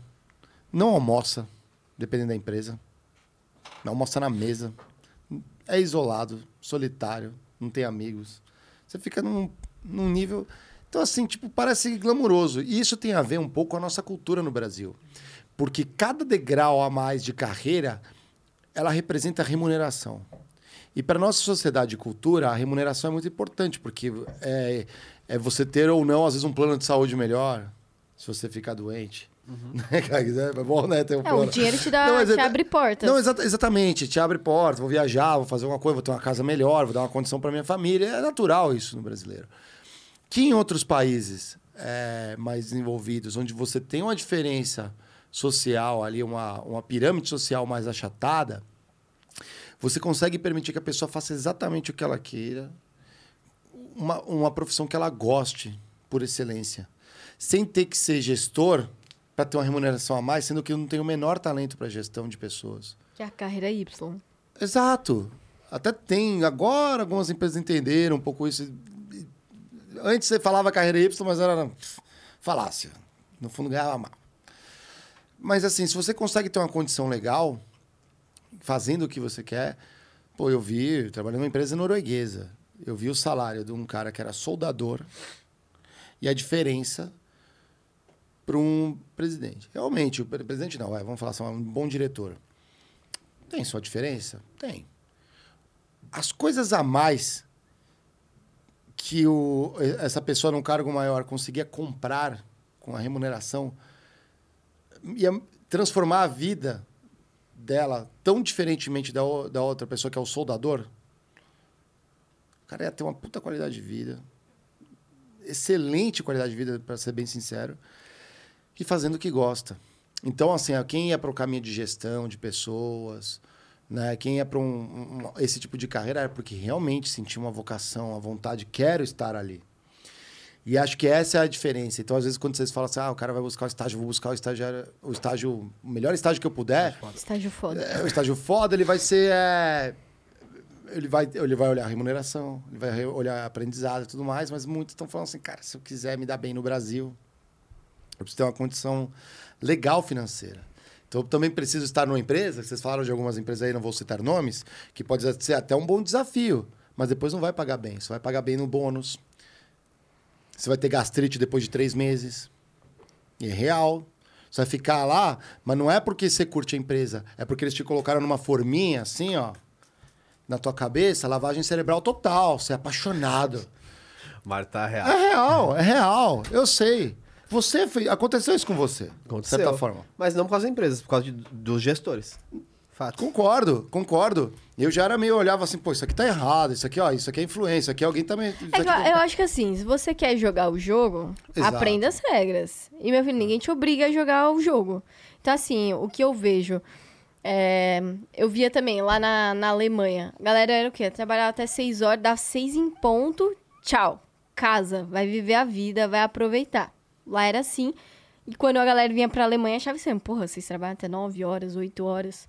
Só que não é toda empresa assim. O Itaú, por exemplo, por ser banco, esse negócio E de bater ponto. Foi o único, a única empresa que eu nu- nunca fui CLT. Então, como estágio, foi a única empresa que eu bati ponto. De tanto processo trabalhista que os caras receberam. É, eu entendo. É também Só que- gigantesca a empresa. Só que, né? pô, se você prefere um, um ambiente de trabalho que valorize o seu tempo, procure empresas assim. No Itaú, CLT era 8 horas. Um dia você podia trabalhar 5, outro dia você podia trabalhar 10, o outro podia trabalhar 3. O que importava era o que você fazia no final do mês, de quantidade de horário. Tem empresa que eu trabalhei que eu mesma ficava memorário que a galera analista pedia pro Ricardo me esperar, porque eu pegava metrô até onde ele tava. Falava, meu, me espera, eu tô saindo daqui sete horas, era pra eu ter saído quatro. Já fui de domingo ajudar a empresa. Então assim, pô, mas eu gostava. E assim, eu gostava e eu era reconhecida por isso. E pô, eu gostava daquele jogo. Porque se eu não gostasse, era isso só eu mudar. Tinha outros lugares que teriam o meu estilo. E eu acho que o estagiário que. O candidato que responde isso, cara, ele. é, você tem dó, mas acho que assim, ele não sabe o que ele tá falando, entendeu? Às vezes ele acha que aquela é a resposta que ele tem que dar. Porque às vezes ele leu uma notícia, uma, uma dica no Google de que quando perguntarem onde você quer estar daqui cinco anos, tem que falar que quer estar no lugar da pessoa, sabe? Isso é legal. E a pessoa só tá replicando. Só assim, tipo, vai na. É, É, tá não é falando, que ele né? Ah, fala, ah, eu quero Google. seguir uma carreira de. Não, tipo, às vezes ele nem sabe que porra um diretor é, entendeu? Ele nem- nem fala um entende. defeito seu, ah, eu sou que muito é. perfeccionista. É, é, é isso. Porque a pessoa tá tão condicionada de eu preciso passar nesse processo e encaixar nessa caixinha que eu tenho que mostrar o que a empresa quer ver.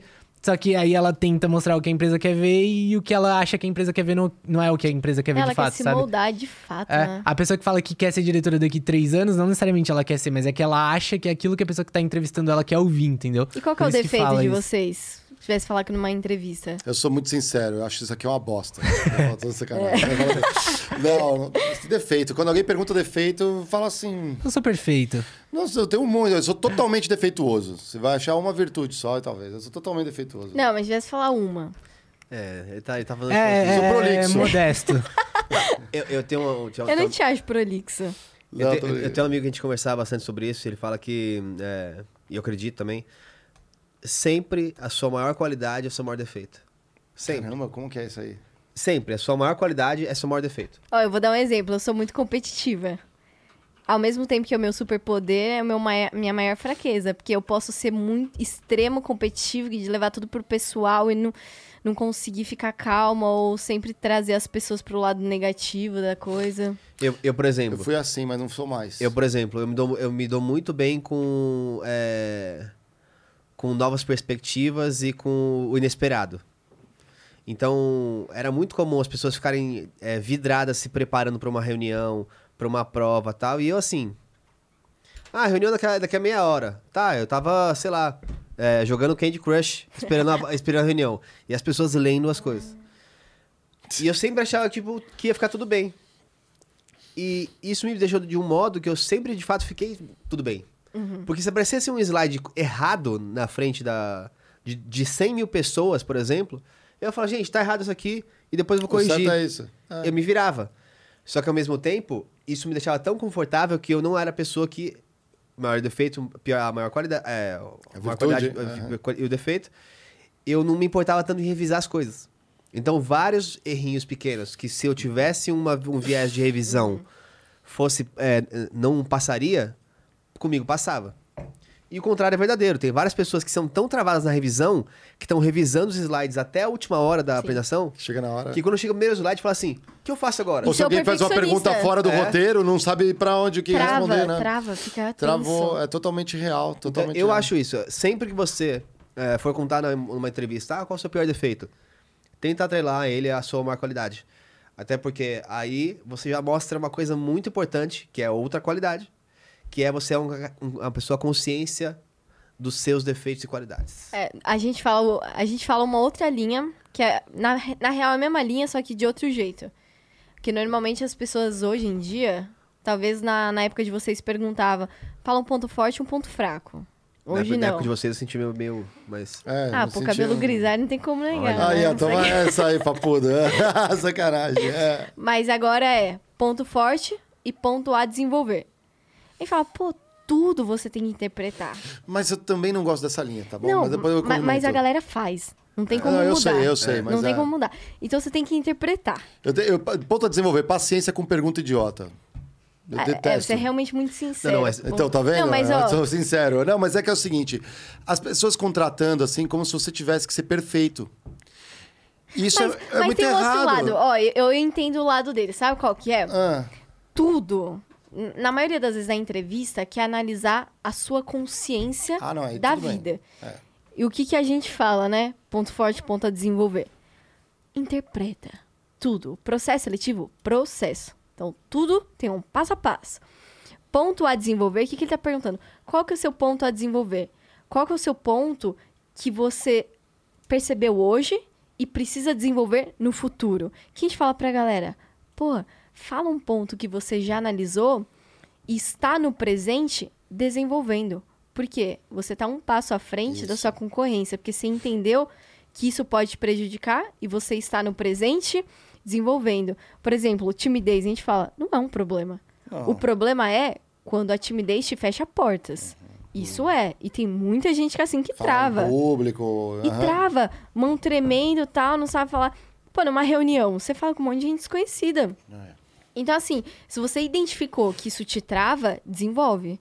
Faz teatro, vai participar na, na faculdade. Curso de oratória. Vai fazer um curso de oratória. Faça alguma coisa. É que eu sou adepto do... é, Explora as fortalezas. Explora Fortaleza, mais que isso, mas é, sa- não, eu não acho que você tem que desenvolver fraquezas. É isso. Você é. tem que focar no ponto forte. Mas eu acho que você tem que saber como contornar suas fraquezas. É, É, diferente de desenvolver elas. Por exemplo, é, eu sou um atacante de fute- de futebol. Uma fraqueza minha é a defesa. Eu preciso treinar três horas por dia, três horas por dia para defender melhor? Nunca. Mar- marcar, né? Mas eu tenho que ter uma inteligência tática de melhorar meu posicionamento a ponto de eu não Ajudar. ter que voltar pra marcar. Então, isso não te prejudicar. E é, e- Ponto. mas pensa, mas vê que a diferença é eu não desenvolvi a minha, a minha fraqueza. Mas você vai desenvolver a partir do momento que você vê que ela vai Você te atrapalhar. Mas é que também, assim, se você é atacante, a sua posição é atacar. Então esse não é um ponto fraco seu, porque isso não é exigido da sua posição, Isso. sabe? Isso, mas também não vamos mentir que assim, às vezes pode ser para todas as posições uma visão muito romântica. Uhum. Então, às vezes, com- quanto mais alto você está num, num cargo, provavelmente algumas coisas vão te bloquear. Pode ser uma coisa bem simples, como eu não falo inglês. Ok, mas essa posição você vai ter que coordenar mundialmente essa atividade aqui. Bom, matou, você já não vai conseguir. Sim, beijo, ou ou tchau, então, tchau. assim, não tem o raciocínio lógico, amigo. Você não amarra nem o cadarço Uhum. do sapato. Então, assim, é. O meu caso da timidez, eu não conseguia falar. E pra qualquer Mas, coisa mas eu vou dizer, sabe que a maioria dos perfis de CEOs, isso é estudo. Eu falei isso pro Ricardo. Mas é- Tímidos, eu falei, são meu, são fica- um dia eu introvertidos. muito Introvertidos, triste mas acho eu que- vi isso. O ISTJ. É. Eu já não tenho um perfil de. Eu tenho um perfil gerencial clássico, mas não de. Não, não de CEO. Cara, quando eu, eu, eu comecei a perceber que eu Por pesquiso, tá? eu é- pesquiso muito a galera que tem sucesso. Então você vê, a galera que tem sucesso, pô, é isso que você tá falando. Descobre no que você é bom. Você vai gastar mais tempo no que você é ruim, no que você tem que melhorar, no que você é bom. Não, vai gastar as 24 horas no que você é bom. Ponto. A galera que tem sucesso faz isso. E a galera que é CEO, eu falei pro Ricardo outro dia, falei, meu, o pessoal é introspectivo. É uma galera que pensa muito mais que fala. E eu fiquei muito bolada. Porque um dia eu tive um sonho de ser CEO. Eu falei, velho, não acho que eu tenho esse perfil. eu fiquei triste, sabe? Eu falei, caraca, não sei se tem algum perfil de CEO que é assim, mas Falei, que merda. Mas hoje, por exemplo, você teria muito mais espaço aí. Enquanto isso, deixa eu só pedir uma ajuda aqui pro Otis, que a galera já tá avisando aqui que tem perguntas para vocês. Vocês vão ser É, sabatinados Nossa, que aqui, hein, ó. Vamos ver, ele vai abrindo aqui na tela. Você ia dizer, né, cara? Eu, não, eu ia falar que eu acho que quando a gente é, tá no nível de estágio, muitas vezes esses pontos a desenvolver precisa mesmo, sabe? Porque, por exemplo, a questão da timidez. Não vejo como um ponto fraco. Mas, cara, no nível que eu tava, eu tava ali abaixo do fraco, entendeu? Tipo, eu não tinha nem aquilo minimamente resolvido. Tal- Talvez não na época do estágio, mas um pouco antes. Porque, por exemplo, em determinadas situações eu não falava. Tipo, alguém me deu um troco errado no mercado. Eu não falava porque eu tinha vergonha de conversar com a pessoa, entendeu? Só que quando isso chegaria no mercado de trabalho, o, o ponto não é, ah, você é tímido, você tem espaço pra crescer. Sim, você tem. Mas eu ia estar numa reunião e eu não ia me posicionar, entendeu? Por isso que aquele ponto precisava ser Mas desenvolvido. olha que legal isso. ó. Sabendo da. Se eu sou teu gestor e eu sei que você é tímido, isso é uma coisa que eu aprendi, cara, quando treinei, cara. Que bom quando eu fiz esse treino. Me, botaram um, uma- uma- um- Não lembro, Instituto Ipsos aqui em São Paulo. E é uma, uma- A coach, que nem existia essa palavra na época, pegou e falou assim. Olha, você tem um perfil assim, você é mais expansivo e tal, você tende a ficar próximo de pessoas extrovertidas. Mas saiba que às vezes os tímidos estão sentados nas melhores ideias. Então ajude a levantar os tímidos. Ah, Cara, aquilo me marcou de um Nossa, jeito. profecia aqui na Não, vida. total, porque assim, aí eu depois, eu, da, dali em diante, eu falei assim, eu, não, eu, eu ajustei para várias outras coisas. Que é nisso que o Geiger tá falando. Pô, às vezes, às vezes cabe ao técnico do time falar assim, ok, amigão, você é o atacante, vamos treinar chute, bater falta, sei lá, não sei. Mas volta a marcar, fica o posicionamento. É, é levantar o tímido da, da cadeira e tirar as ideias. É, Então, o extrovertido tem esse poder. O extrovertido, você tá numa roda de outros extrovertidos ou de introvertido e fala. "Pô, Passa o bastão, pô, agora é sua vez. Ou pode pegar de volta, É ou pode dar pro outro. que é, Tem um- tem essa vantagem. Tem um ponto que eu vou deixar de segredo para as pessoas que vai ser o nosso primeiro batendo ponto. Eu acabei de não, O lembrar. primeiro batendo ponto já tá gravado, tem que, ser Que o segundo, é- então. É É, só relação posso a- mudar a ordem de postagem. É, É em relação à consciência, mas depois a gente, a gente conversa sobre isso. Vai ficar de fato no, no ar aí. Vamos ler o do Lúcio. Que saudade, Lúcio. Você mandava várias perguntas, voltou aqui, ó, batendo pra mandar um abraço. Um abraço. Pô, valeu, Lúcio. Você a gente boa demais. O Lúcio escreve. Um abraço. Lúcio. Tamo Até pro. junto. Pô, Lúcio, se quiser indicar a galera ali pra melhorar estágio aí, corre ali com o estagiário sênior também ali. Dá Chama galera. nós! E a, a famosa Fernanda, a ABC Fernanda, tá em todas aqui, ó. Não, ela tava desesperada no extra, Mário, falando assim: responde minha pergunta. No extra? É, não é, porque a gente não tava, no extra a gente acompanhou. A gente não tava acompanhando as perguntas live, ela queria abrir, ela falou assim: Otis, abre pras perguntas. Meu Deus, Fernanda. Foi culpa do Otis. A gente tem, não, a gente é Culpa do estagiário. Culpa do estagiário. A Fer mandou assim, ó. Oi, oi. Fiz duas facus e não pude fazer estágio. A primeira foi graduação tecnológica e as empresas não aceitavam o curso de 2004 a 2006. E na segunda, que ela fez engenharia, eu já trabalhava na área de óleo e gás, oil and gas ali, ó. Hoje faço a terceira faculdade, mas trabalhando, eu não posso deixar um emprego para fazer estágio. Mesmo assim, me candidato, deu risada. Como que é isso aí? É muito rolo pra galera trabalhar e fazer estágio, ela tá na terceira faculdade, já tá trabalhando. Como que resolve isso? Acho que não resolve. Porque, cara, a- tem dois pontos do estágio. Muitas vezes a faculdade exige que você faça estágio pra poder, poder se formar. Acho que todas não, ou não? Eu acho que tem algumas que o estágio em Não. empresa não é obrigatório ou não precisa. Mas muitas precisam. E se for, ela vai precisar pra pegar o diploma. Mas acho que é a escolha de carreira, sabe? Se, por exemplo, ela quer muito entrar, vamos supor, ela tá na área de óleo e gás, mas ela tá fazendo eh, faculdade de publicidade e propaganda, ela quer muito entrar na área. Cara, o estágio é a maneira mais fácil de você entrar em qualquer lugar. Porque é aquilo que a gente falou de expectativa, o que é esperado de você é muito baixo. Então as empresas abrem a porta por lá, porque depois uma empresa não vai pegar alguém para um cargo de analista sênior que talvez ela já esteja pelo tempo que ela tá de carreira ou pleno e pegar alguém sem experiência naquela área, entendeu? Se- é, talvez seja uma porta estratégica voltar um passo. E a dica que eu daria nessa relação é: se você vai começar uma segunda faculdade, não importa. Primeiro dia da segunda faculdade. É, começa, e tá trabalhando já e tal. Começa a fazer uma reserva de segurança ali financeira, para que no final da sua faculdade, quando você for estagiar, você poder perder o salário do que você faz hoje. Porque imagina, você tá ganhando 6 mil reais já com o meu emprego. Fiz uma segunda faculdade para mudar de área. Aí eu vou fazer um estágio que paga 2,5, 2 mil, eu vou falar assim, pô, não consigo. É muito ruim. Então, se você se planejar para esse momento, você está muito mais safe. Que é o que na, na vai nos na, na série A dos executivos, Hum. é o que as pessoas fazem para fazer um MIT, para fazer uma Harvard, eles param de trabalhar. É Param de dois trabalhar. anos fazendo, então é, ser, é uma escolha, é um preparo para você fazer essa migração, né? E aumenta a empregabilidade, né, também Total. dessa galera ali, né? É, ela aumenta a empregabilidade da. Quando você falou assim, para. Eu só não sei. Tem uma vantagem aí, Fernando. Se você falar assim, putz, vou sair do trabalho para entrar num estágio, você passou num estágio, você fala assim, putz, tem uma questão de remuneração que realmente você já está trabalhando e vai virar estágio, provavelmente você vai ganhar menos. Mas tem que pensar, ao entrar nesse estágio, será que ela vai me abrir outras portas? E tem uma diferença, você já sabe como é trabalhar numa empresa, se colocar, se posicionar, você vai, com certeza a chance de você fazer a Já diferença. vai chegar a estagiária sênior. Isso. Ó, mas- mas tem um estagiária contraponto. É. Tem, o- falando do preconceito do mercado, falando do lado B do- Bora, bora. É. do trabalho. Que é o seguinte, tem muito gestor que tem preconceito do seguinte, ah, putz, já tem duas faculdades, já sabe... Será que não vai chegar aqui e não vai me obedecer? Será que não vai acatar as ordens? Tem isso. A gente já ouviu muito Tem problema de disso. meritocracia, assim, de... O quê? Como assim? Ah, às vezes você vai lá, manda bem, aí está, o, o pessoal chuta pra escanteio, fala Cara, assim... nisso nem tanto, mas o que a gente vê é muito isso, de... Hum, essa pessoa já é mais velha, já...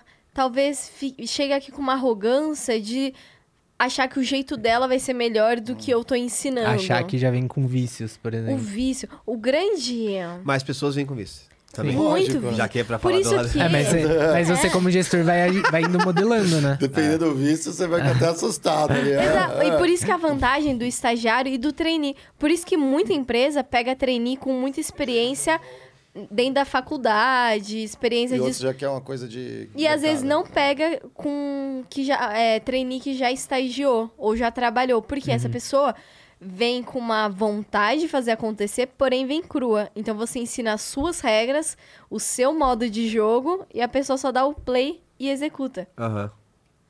É, é porque essa parte é bem com- complexa mesmo. A- a- eu acho difícil quem não consegue enxergar os próprios vícios e saber que vai doer por um mês, mas que depois desse mês tudo passou. Vou dar um exemplo bem tosco que eu, que eu uso pro, com o Fernando, inclusive, sobre o FIFA. Hum, quem foi? O Fernando, nosso comercial? É, Ah. ele usa o controle alter- alternativo do FIFA. Então, em vez de usar o analógico, ele usa setinha ainda. Então, ele tem que montar meia hora o controle para poder jogar o jogo. Ah, eu também uso setinha. Ah. Eu falo, meu amigo, põe no controle clássico, que é o que vem com o videogame. Você vai apanhar. Aprende. É, aprende. Você vai apanhar durante um mês, mas depois você já tá normal. Você entrou e tá jogando. Não, toda vez ele pega o controle e vai lá no cu- customizado e mexe isso, mexe aquilo, mexe aquilo. Ah, mas É a- pra a experiência- desestabilizar o oponente, é estratégia. Não, mas se fosse, beleza, não é. Eu faço Se isso. ele ganhasse o jogo, A gente É. joga squash, eu faço isso com o Ricardo, ele odeia. Que ele, quando você faz ponto, você vai. É tipo ping-pong, Ah, você você vai joga- pra você joga sacar. squash, a gente é. joga squash. E aí o Ricardo, ele gosta assim, perdeu o ponto, eu vou sacar, ele gosta de já saca direto. Aí eu fico assim, ó, meia hora batendo a bolinha no chão. Pá, pá, tipo tênis, sabe? Pá. Aí ele fala, vai logo. Aí fica estressado, pô, desestabilizou. Saca, vai perder. Ace. É estratégia, é estratégia de jogo. Agora sabendo agora eu que tô trabalhando contou, na inteligência É, na entrevista. Trabalhei É, tem inteligência emocional. Inteligência emocional no Squash não existe. A gente é inimigo no Squash. não tem Mas vamos dar o relacionamento. presente. Vamos. Presente? a gente tem um presente. Mas esse é especial, esse É não um é bem. estágio, será? Mas tem, tem discurso pro presente. Será que, é, Que será isso? que a gente Ó. tem um. Vou abrir aqui, ó, o campo Olha. de batalha. É, aqui, Qual ó. que é É. o ponto? Hoje a gente falou aqui de estágio Tô foda. até com medo desse embrulho aqui. Também, hein? Caramba, hein, galera? Pô, lembrando que- quando, vem, quando vem presentes aqui, ó, passa ali, ó, deixa eu tirar essa O último, vidro, o último né? presente desse no Estúdio Flow foi o Kid. o que de... É uma, uma O versão... que, que ele trouxe? Ele trouxe uma versão real De uma criança. do instrumento do que ele, que ele carrega. Que, que é? Ah, A o Kid Bengala. Tava pensando no Kid Investor. Ah, Por isso que eu falei, o uma boleiro, não, amor. Eu falei, ele trouxe uma mini criança, trouxe um bebê. Não, tá um É, embrulho então, em tamanho interessante real aqui, aqui pra você. Não, não, não, tem o discurso antes. Vai, discurso. Discurso. Hoje a gente falou... Palestrinha, pera, momento palestrinha, agora. Olha aqui, câmera- câmera 2, por câmera- gentileza. Câmera aqui, ó. Hoje a gente falou muito sobre estágio foda, estágio tradicional. A gente falou do estagiário que vai fazer o corno job, que muitas vezes não vai ser desafiado por um gestor. Ou esse estagiário mesmo não vai se autodesafiar, já que o gestor não fez isso. E aí a gente tem três elementos que são muito associados ao estágio tradicional, que é estagiário que busca cafezinho, estagiário que, como a Bia disse, é culpado por algum erro, Errou coisa. já. A culpa já é do estagiário. julgado. É. E tem o estagiário, como a Camila. Que pega papel na impressora. E pra isso a gente tem um símbolo aqui do estagiário sênior, De destruição desse símbolo de pegar papel na impressora. e é isso que a gente quer dar pra vocês Cara, aqui. já adorei aqui. Vamos Porque lá. vocês são Vamos, agentes vamos tentar. de Vai mudança. ajudando desse lado aí. A você. gente fala que tem dois agentes de, mu- de mudanças, né? O mercado de trabalho, Desse lado aí que tá. que somos nós, estagiários, que vamos gritar para acontecer a mudança. Só que também pode parti- partir do gestor, de causar essa mudança, essa disrupção de como tá sendo até agora. Disruptar é a palavra. Disruptar. Disruptar. Olha. Caramba, gente. Ah, Fica de vez, você fala? Caramba, meu. Printer Killer, eu gostei. O que que é? Printer Killer. Vamos Chega de destruir as impressora. impressoras. Nossa, que violência, hein? Eu critiquei No hoje more aqui, ó. printers! Peraí, peraí, peraí, peraí. Eu Ó, real quero destruir uma Nossa. olha que combinação Nossa. perfeita pra jogar um beisebol pro aqui, ó. coisa. A gente não vai fazer isso agora, mas com certeza É. vamos testar. Não, a gente vai fazer uma Vamos filmagem quebrar esse aqui copo isso aqui? ó. Não! Já dá muita polêmica. Segurança Porque é o do seguinte, trabalho. exatamente, a nossa equipe aqui de segurança do trabalho dos Estúdios Flow, eles fazem Já um mapeamento alertou de pra não quebrar nada E o durante Critique que está nos porões do Estúdio Flow, a gente tem, quando a gente traz vidro pra cá, leva, aumenta a suspeita. Por isso que a gente embalou pra ninguém descobrir que é uma arma, é um Nossa, printer killer, é um Isso aqui é destruidor um de símbolo de destruir o estagiário. E que vocês, como Imagina fazer gestores... entrevista assim, ó. Não, ó, vocês como gestores E aí, me conta o seu defeito. vão usar isso Você não tem? pra Eu tinha um em você? Eu tinha um professor que ele dava aula com um taco de beisebol e falava que era o orientador pedagógico dele. E aí vocês vão mudar o mercado de trabalho começando pelos estagiários. Com certeza. Top iremos. down. Fale, fale um defeito. Não tem? Vamos deixar um em você? O... deixar um olho estranho. Vocês sabem muito bem que vocês acompanham o Critique, que quem vem aqui adiciona uma liga à nossa bola. Ela é como se Iha! fossem dois estagiáriozinhos entrando numa puta de uma empresa legal. É a bola do Qual empresa? killer. Aqui, uma A empresa Flow. Flow. Uma empresa, Flow. exatamente. Uma empresa assim que Olha, você não fala, precisa nem dar "Caramba, mais de uma volta, hein? Vocês Chegamos nesse estão, nível. vocês estão bravos. Chegamos nesse nível já. Ah, Não tem nem graça, É não verdade, mais é. Antes 500 era difícil. voltas. Uma gracinha aqui pro, pros flamingos que invadiram aqui da Flash, né? Agradecer a Flash mais uma vez. Obrigado, Flash. Acho que devia pôr o chapéu pra agradecer. Que continue a revolução. Que chapéu? Aqui, ó. Esse aqui. É um chapéu isso aqui? Eu não sabia que era o chapéu. Não sabia que era chapéu também, não. O Mário tá se fingindo Ah, agora de não sabe, agora aqui, há pouco ó. tava falando. Fala Eu achei que era uma mesmo. marionetinha. Achei tendência, Geiger. Tô bonito? Achei tendência. É um chefe desconstruído? Nossa, Natan, por favor, não perca isso. É um printer killer. Agora segura Aqui, aí, ó. Segura aqui, ó. Segura aqui, Printer ó. killer. Bom, seguinte. Tó, tó a bolinha aqui, ó. Vamos falar sobre esse corte, Natan. Natan, tá autorizado. Qualquer coisa eu compro a tua aqui, ó. Ai, galera, nossa, muito legal aí. De- Querem Vai deixar. dar umas figurinhas boas de WhatsApp no grupo da firma, viu? Ah, vai. Ah, vai. CEO Já aqui, quero ó. entrar. Não, você, tem que ficar agora o resto do dia aqui no- nos estúdios com, com o novo chapéu. Fazer reunião de negócio só assim, ó. Seriedade. Mas sabe que eu trabalho de cartola aqui às vezes, né? De cartola? É, eu tenho uma cartola de mágico, mó legal, não é? ô- Mó legal. Eu- eu- eu Mó legal. A. Bia assim, ó. Transforma em um analista e um demitido. A É a cartola mágica da de fazer as mágica. coisas Então, acontecerem. mas olha só como é a, a- a- a questão do killer, storytelling é importante.